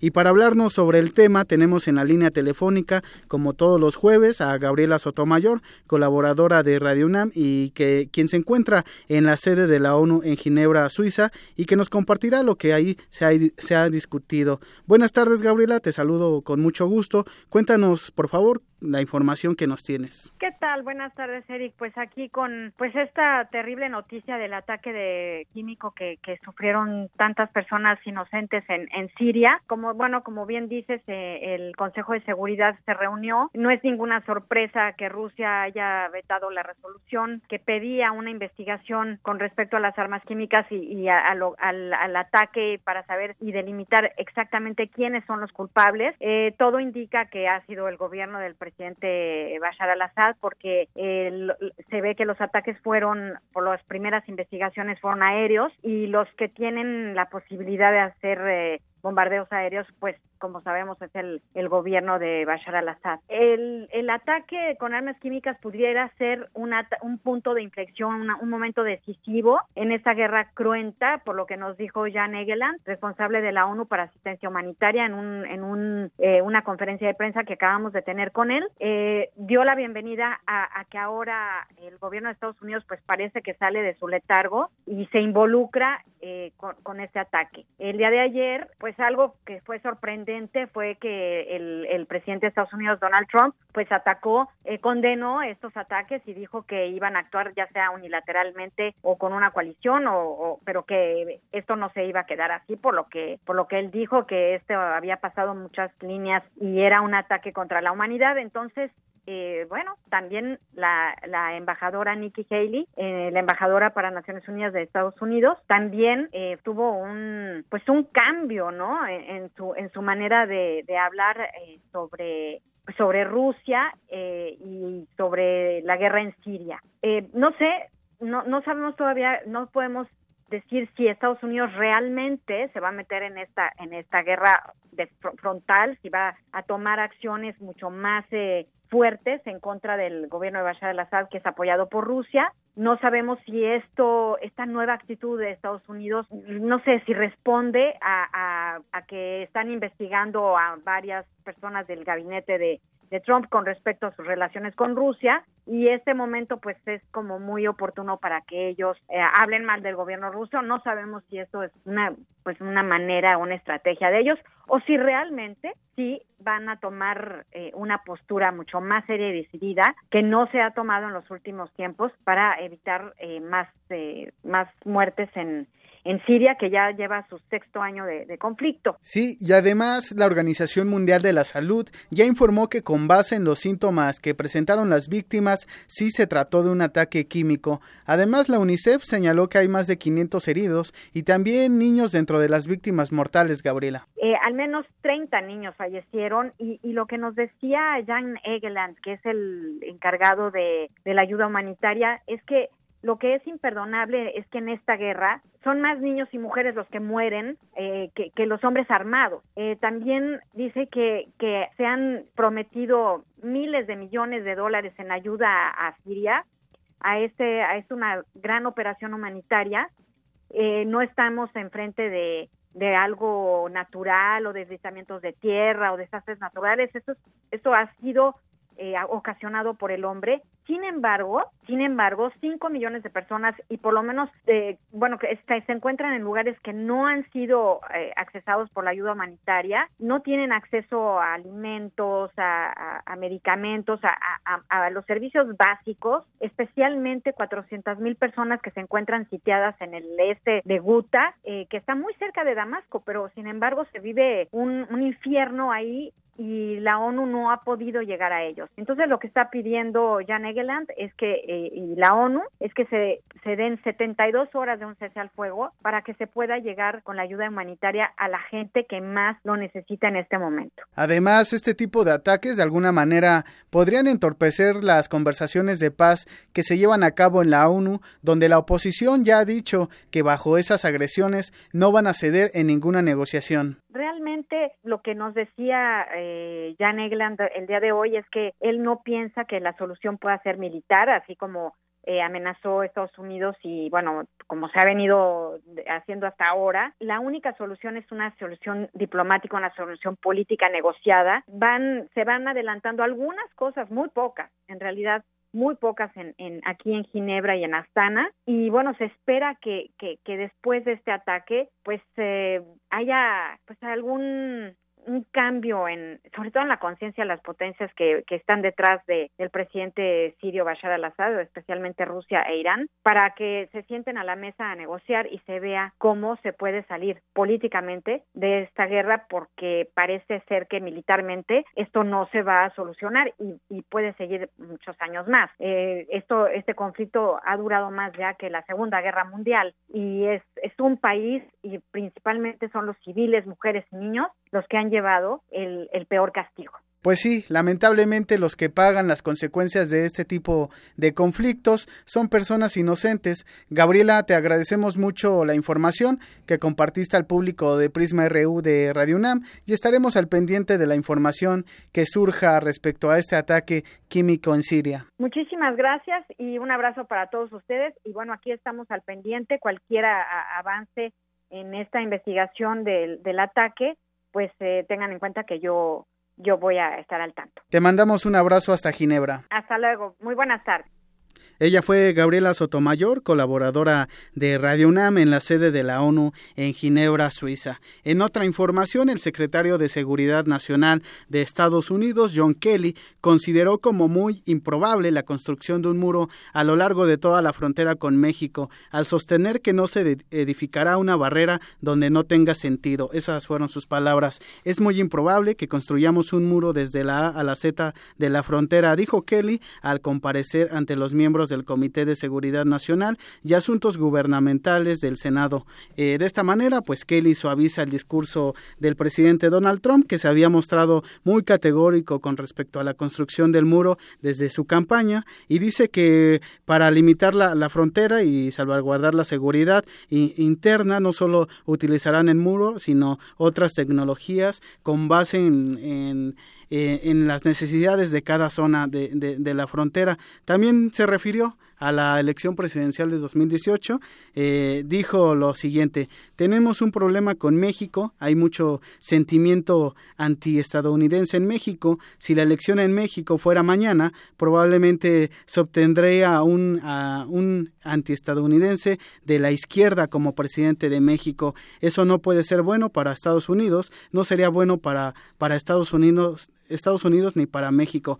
Eh, pues Kelly haciendo referencia evidentemente a, a, Andrés Manuel López Obrador que en muchas de las encuestas aquí en México pues encabeza las preferencias electorales para llegar a la presidencia en 2018. Así es, a ese, porque dijo alguien de izquierda, ¿no? Digo, no veo otro candidato de izquierda en la ciudad, digo, en el país, en, en México, los otros serán de centro izquierda, derecha, como el PAN, y bueno, pues sí, el caso es que dio estas declaraciones el secretario de Seguridad Nacional estadounidense, John Kelly, creo que desafortunadas, porque justamente a través de esos comentarios es como cuando comienzan esos enconos, de pronto, pues el opinar, pues yo creo que mejor opinen cómo les va a ir con, con Donald Trump durante esto, durante todo este tiempo, ahí sí debería de opinar, ¿no? Porque yo creo que no solamente es el sentir de, de, del propio Estados Unidos, sino también un sentir internacional, porque todavía pues no se sabe a qué rumbo va a llegar Estados Unidos con, con Donald Trump a la cabeza, que se están viendo algunas cosas, ya hubo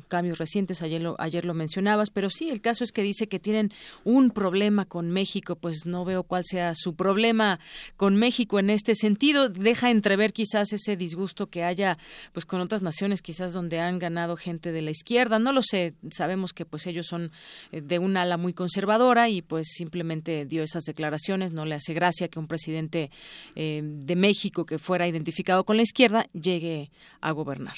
Así es, y llama mucho la atención que a falta de un año pues empiecen a, a pronunciarse con respecto a, al posible eh, presidente o presidenta que pueda tener nuestro país rumbo a 2018 y, y, y bueno esperemos que eh, le daremos seguimiento porque seguramente tendrá repercusiones en algunos políticos mexicanos uh -huh. y bueno, eh, esperaremos cuál será su respuesta.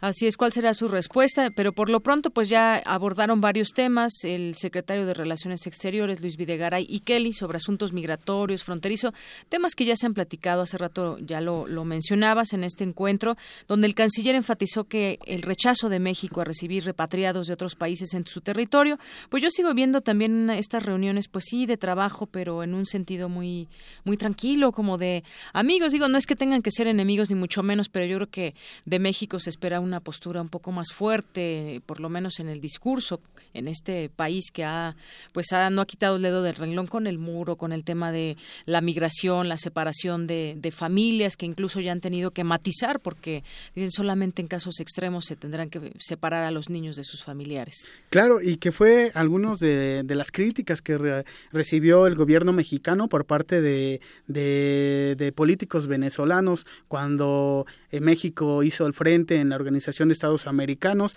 para discutir la situación económica y política en Venezuela. Y pues decía no que cómo era uh -huh. posible que, que pues estuvieran al pendiente de, de, la situación de otros países cuando ellos no se habían pronunciado de una forma categórica frente pues a estas políticas de Donald Trump que evidentemente afectan a nuestros eh, connacionales allá en Estados Unidos.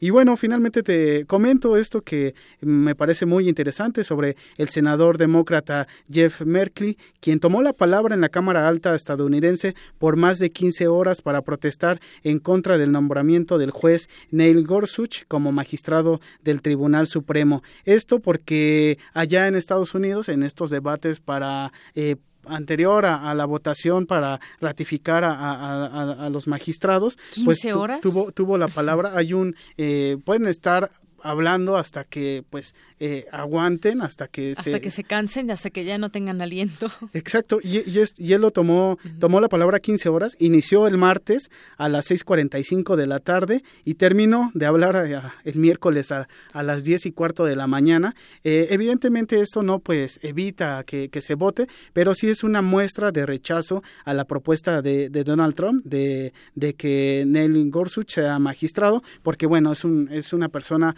conservadora que evidentemente los los conservadores no no lo perdón los demócratas no lo quieren y solamente estuvo hablando sobre ese tema no podía desviarse a otra cosa sí, no 15 horas ni siquiera pudo tema. ir al baño ni ni comer 15 horas. solo hablar bueno Ni hablar. Bueno, nos escuchamos el día de mañana. Claro que sí, Eric. Gracias, buenas tardes. Prisma RU.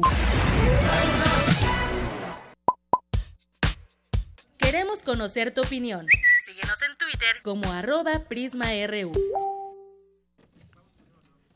Y nos vamos ahora con la sección Arriba los de abajo con Cindy Pérez Ramírez y Dulce García que hoy nos tienen el tema de las librerías de viejo que seguramente muchos de ustedes que nos escuchan conocen y qué se puede encontrar en ellas. Sí, libros viejos, pero ¿qué? ¿Qué libros y qué tantas historias se puedan encontrar? Adelante con esta sección.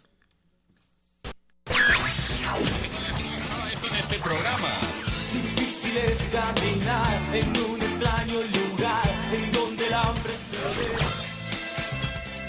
Arriba los de abajo. Y así pues esta ciudad. China sin ninguna 2 por 10 de regalo.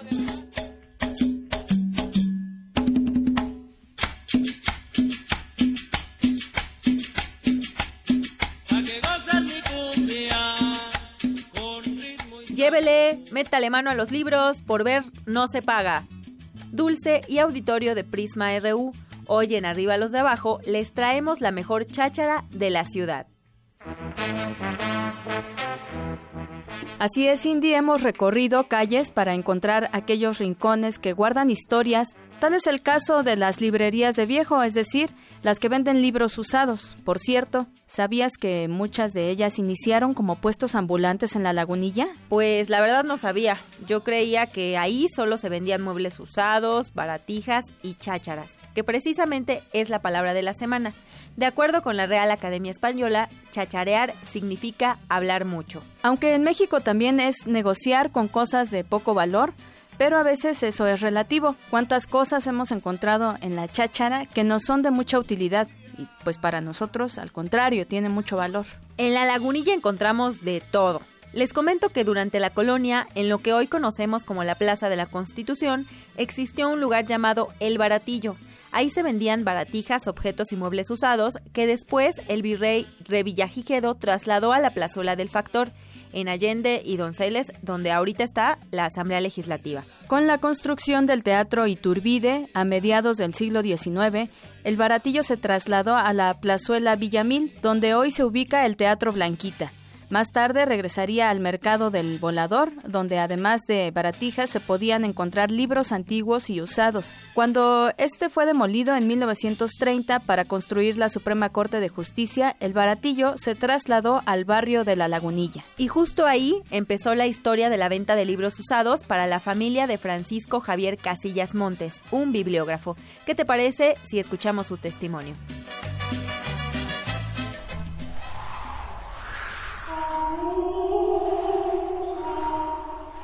Los antiguos griegos tenían un respeto especial por los ancianos, los veían como sabios. ¿Qué habría sido de los aqueos en la guerra de Troya si Néstor, quien había recibido de Apolo el privilegio de la longevidad extraordinaria, no hubiese acompañado a Menelao por toda la Grecia para, con su sabiduría, ayudarle a reunir a los jefes argivos después del rapto de Helena? Así, hoy el señor Francisco nos ha conducido a través de los parajes del Poseidón del papel, pues no sabíamos cómo surcar las pesadas mareas de libros.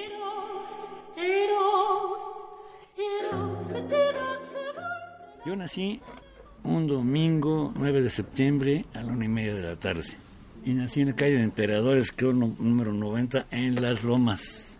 Ya no existe ese hospital. Fui a vivir a la calle de Mosqueta, allá en La Guerrero. Y ahí nos cambiamos a una calle que se llama Paraguay, entre Brasil y Argentina. Ahí era donde se originó la, la lagunilla, que la lagunilla era de chácharas y libros viejos o antiguos. Nada más, no se vendía otra cosa más que chácharas, libros viejos y antiguos.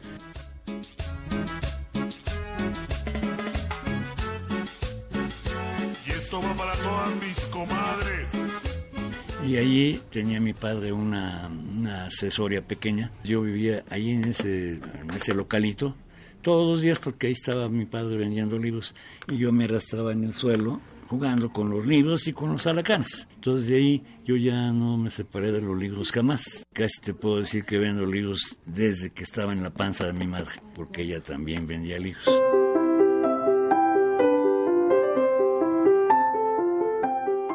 El señor Francisco nos platicó también con qué tipo de joyas literarias cuenta su comercio de libros. Esos libros son de 1739 y es la Suma Teológica de Santo Tomás de Aquino.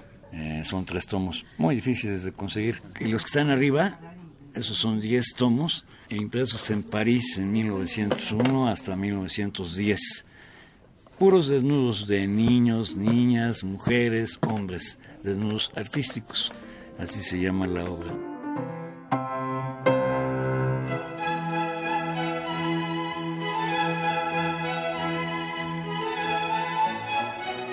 Cindy, auditorio de Prisma RU, es imposible no perderse en el mar de libros y letras. Por ejemplo, en la calle emblemática de Donceles se ubican 14 locales de librerías de viejo o en el callejón de la Condesa, con alrededor de 60 puestos, y el corredor cultural Valderas, con 30 librerías semifijas. Comprar en estos locales es dar una nueva oportunidad a esos libros que por el uso se despastaron, se rompieron y que incluso llevan el nombre de alguien más. Así es, Cindy, ¿qué les parece si escuchamos la segunda parte de la plática que tuvimos con el señor Francisco Javier Casillas Montes?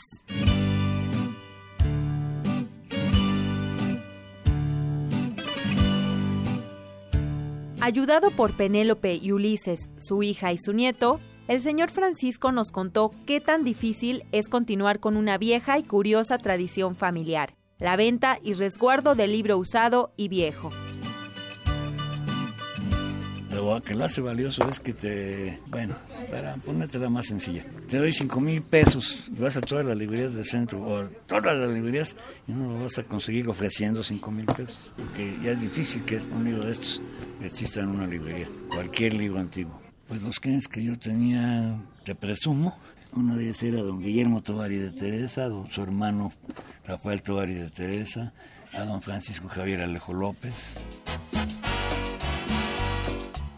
Don Francisco también nos platicó cómo se le pone precio a estas obras. Hay de libreros a libreros. Algunos ponen la cantidad conforme al valor del libro. Otros lo que evalúan son sus mañas. Ya que estuve llegó un lote de libros de pergamino. Entonces yo empecé a investigar cada pergamino para saber por qué valían los libros esas cantidades. Allá ya los libreros del centro lo que tienen es que llega el cliente y les oye, ¿tienes algo semejante a esto? se lo vamos a conseguir. Una gran mentira, porque lo, al decir lo va, va, a conseguir es que lo tiene y se lo va a dar al doble de lo que pensaba dar. El detalle está en que en realidad el que tiene el precio del libro es el que lo va a comprar. Tú le puedes pedir un millón de pesos y él te dice, te doy 100 mil y no te doy más y no vale más que 100 mil pesos. Ahora, que con los antiguos no se pierde tiempo, no debe uno venderlos así. Debe uno esperar a alguien que realmente le guste y los coleccione.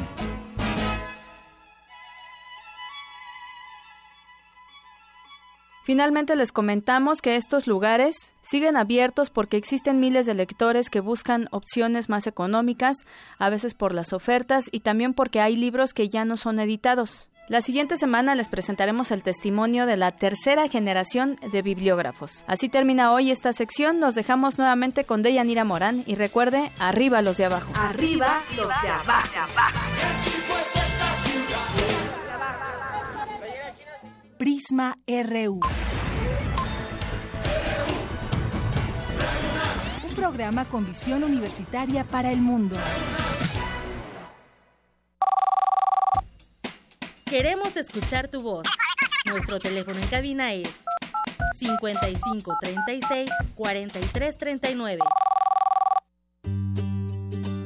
Gaceta UNAM. Y es jueves de Gaceta UNAM y ya tenemos en la línea telefónica a Hugo Huitrón, su eh, director, director de Gaceta UNAM. ¿Cómo estás, Hugo? Buenas tardes. Buenas tardes, Yanira. Bueno, pues cuéntanos, ya estamos viendo aquí la portada, al Mundial de Natación se va una alumna de ingeniería.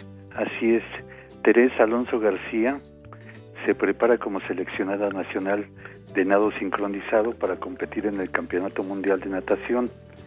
que se celebrará en Hungría. La estudiante de la carrera de Ingeniería Electrónica participará en cuatro pruebas diferentes que integra el equipo libre y el técnico del representativo.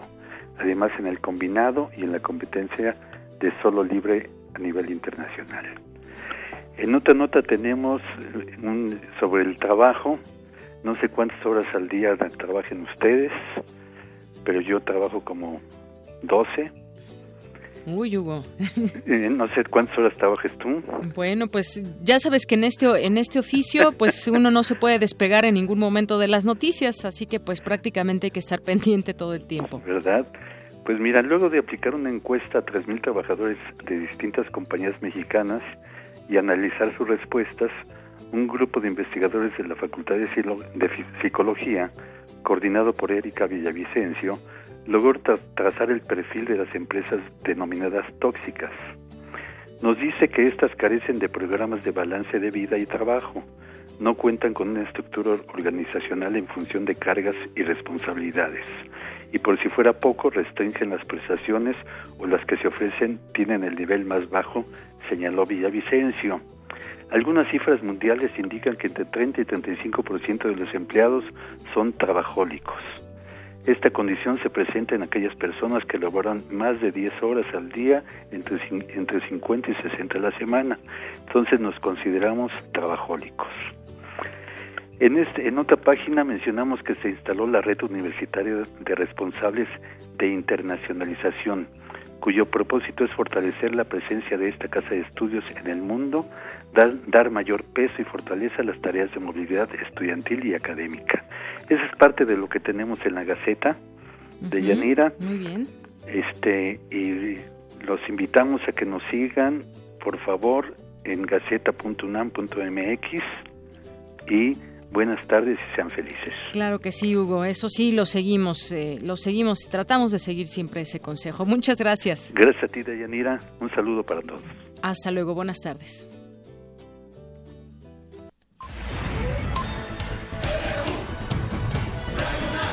Prisma RU. Con Deyanira Morán. Zarpazo RU. ¿Cómo te va, Isaí? Adelante, buenas tardes. Muy buenas tardes, Deyanira. Pues vámonos con la información deportiva. Teresa Alonso García, alumna de la Facultad de Ingeniería de la UNAM, competirá en el Campeonato Mundial de Natación que se realizará en Budapest, Hungría, el próximo julio. La universitaria hará equipo con las olímpicas Nuria Diosdado y Karem Achak para participar en nado sincronizado.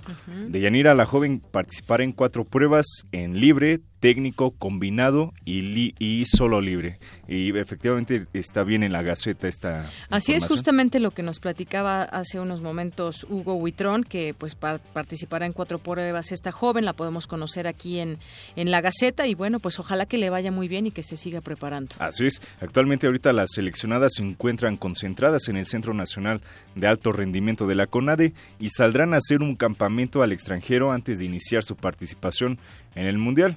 Y bueno, cabe comentar que es, este evento es el más importante del año y marcará el inicio del ciclo olímpico con miras a Tokio 2020. Así es, efectivamente en esa entrevista que le hacen dice que su sueño pues es competir en los Juegos Olímpicos de 2020 y poner fin a una carrera deportiva que inició desde que era niña. Sí, estas actividades se hacen pues desde pequeños para figurar en alguna en algún momento de manera internacional. Así es, y bueno, ya aquí ya hemos tenido a varios atletas universitarios que igualmente su sueño es eh, Tokio 2020. Y la constancia pues es parte de su formación o debe ser. Efectivamente. Y bueno, me gustaría preguntarte, ¿tú realizas alguna actividad física durante el día? ¿Corres, haces ejercicio? Trato de, efectivamente, corro. La bicicleta también. Ah, muy bien. Bueno, porque de acuerdo con la Organización Mundial de la Salud, la falta de actividad física es uno de los principales factores de riesgo de mortalidad a nivel mundial. Y esta, y esta problemática ve en aumento en muchos países. Al menos 60% de la población mundial no realiza actividades físicas, lo que puede provocar enfermedades cardiovasculares, además de cáncer y diabetes. Hay que destacar, bueno, un dato es importante, que no hay que confundir la actividad física con el ejercicio, el levantamiento de pesas, ya que este plantea, bueno, este está, se planea, está estructurado y es repetitivo y tiene como objetivo mejorar y mantener los componentes físicos, hacer músculo, mientras que la actividad física pues es mejorar el estado muscular, cardiorrespiratorio y también la salud ósea y bueno, ya ni hablemos de lo fundamental que es para controlar nuestro peso. ¿Tú, también haces ejercicio? Ah, bueno, a ver, pregunta. ¿Tú qué actividad haces? ¿Qué actividad hago? Cotidianamente trato de ir por lo menos tres, cuatro veces a la semana, eh, correr. Y en la bicicleta trato de venir todos los días en bicicleta, nada más que ahora está, descompuesta ven, hay que mandar la regla. Yo por lo general levanto pesas, no se me nota, pero levanto. ya se te va notando, ya, ya se te va notando, Isaí.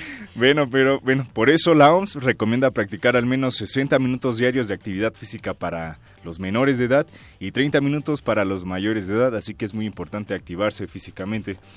Aunque fíjate que, perdón que te interrumpa, a ver si no, que es de mucha salud que haga uno alguna actividad física, algún ejercicio, pero pues a ver si uno no cae con esto de correr con la contaminación, ¿no? A ver si no me va peor de los pulmones por hacer ejercicio. Es que, Porque además, pues corro el aire libre, ¿no? Entonces, de pronto con los índices que tuvimos ayer de contaminación, pues no sé qué. La verdad es que sí es muy peligroso y por eso hay que buscar como parquecitos, algo muy agradable para. Sí, voy a un parque, pero imagínate, pues la contaminación se mete por todos los lugares que estén al aire libre. Es lamentable, lamentable también lo que vimos en materia de ambiental. Pero bueno, y como bueno lo hemos estado anunciando esta semana, este domingo el Club Universidad Nacional recibe en casa a los Diablos Rojos del Toluca, actual líder de la tabla general. Toño García, defensa universitario, adelantó que esperan un duelo complicado. Escuchemos lo que dice Toño. Hay que ganarle a, quien sea y como sea. Yo creo que es un, es un gran rival que, que quizás sí juega en, en, altura, igual que, al igual que nosotros, juega a la misma hora que nosotros. Eh, pero bueno, en los partidos hay que, hay que jugarlos yo, te digo, es un rival de, respeto, pero yo creo que si nosotros seguimos haciendo las cosas como las hemos venido haciendo en, tanto en casa como de visita, eh, yo creo que podemos sacar un, resultado favorable. Y bueno, tenemos que ser muy inteligentes y, actuar con, pues, con, las bases que nosotros tenemos, como hemos venido jugando. Y te digo, es un lindo partido, un lindo reto para nosotros y espero sacar los tres puntos y Nicolás Castillo y José Carlos Van Rankin son duda para enfrentar a Toluca pues siguen sin entrenar y hacen trabajo de rehabilitación. Al respecto esto opinó Toño García. Pues yo creo que el plantel es, es, bajo, hay, hay, mucha, mucha competencia y mucha calidad en, los jugadores, tanto de cantera como, como, como los, que, los están jugando. Me deja tranquilo y yo creo que a Pablo también el, saber que, que puede contar con todo. Bueno, y esperemos ver un partido atractivo y que Pumas pues muestre un equilibrio en el campo. Escuchemos el promo que están sacando los universitarios para invitarnos a ir al Estadio Olímpico Universitario. Comencemos la Semana Santa espantando al diablo. Con el alma, con el corazón. El domingo lo dejamos todo. El superlíder no nos da miedo.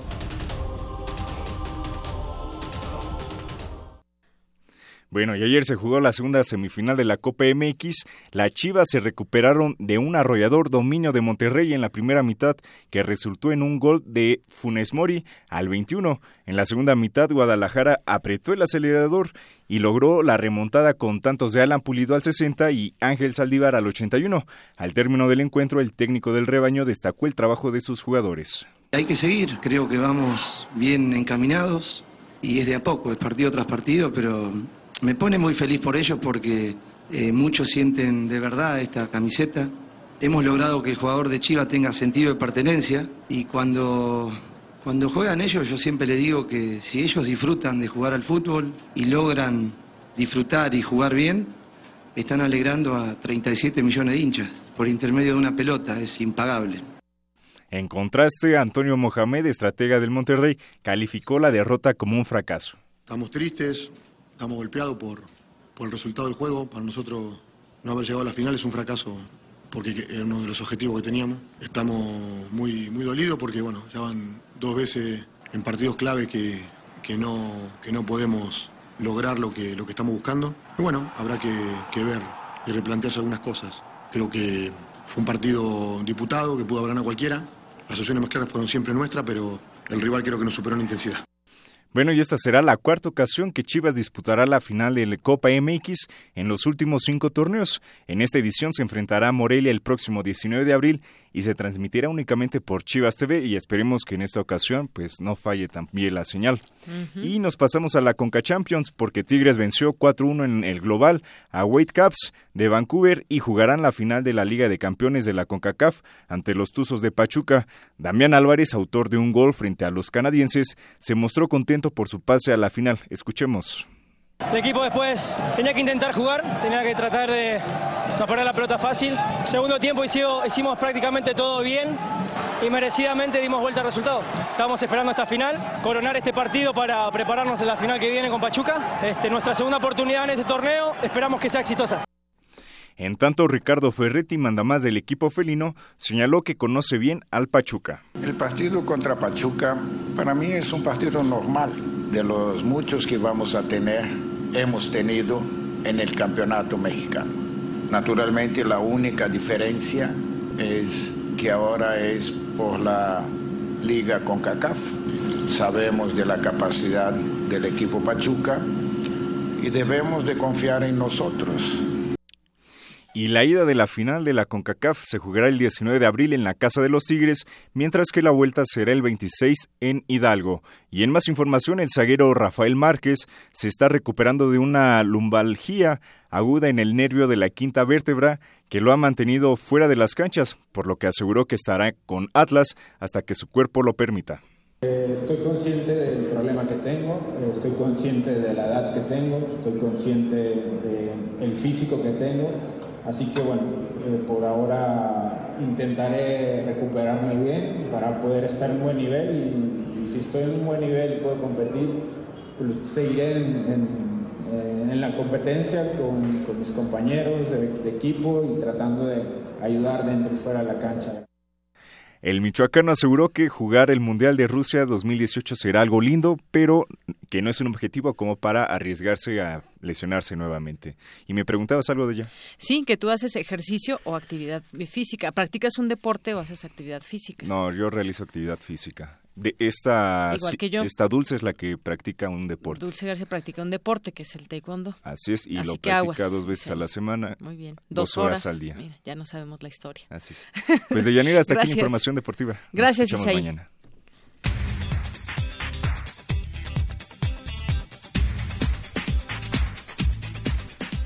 Y nos vamos justamente con Dulce García en la información de última hora. Adelante, Dulce. Así es, Deyanira. Muy buenas tardes a ti y al auditorio. La UNAM inició la consulta nacional para construir un modelo de procuración de justicia. El objetivo es elaborar un informe que concentre propuestas de política pública para crear un proyecto acorde con el nuevo sistema de justicia penal acusatorio.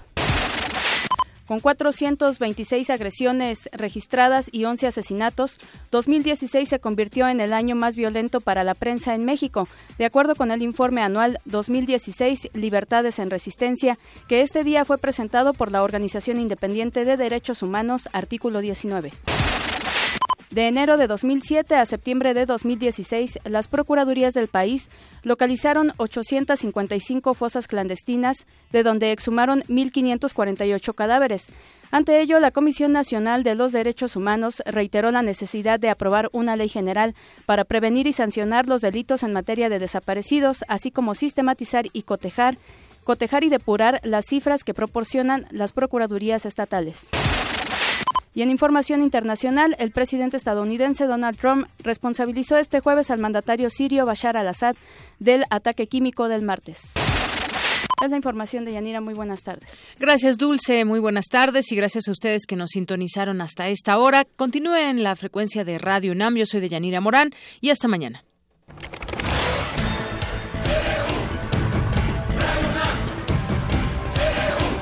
Prisma RU. Los perfiles del acontecer universitario de México y el mundo en una frecuencia. De lunes a viernes, de una a 3 de la tarde.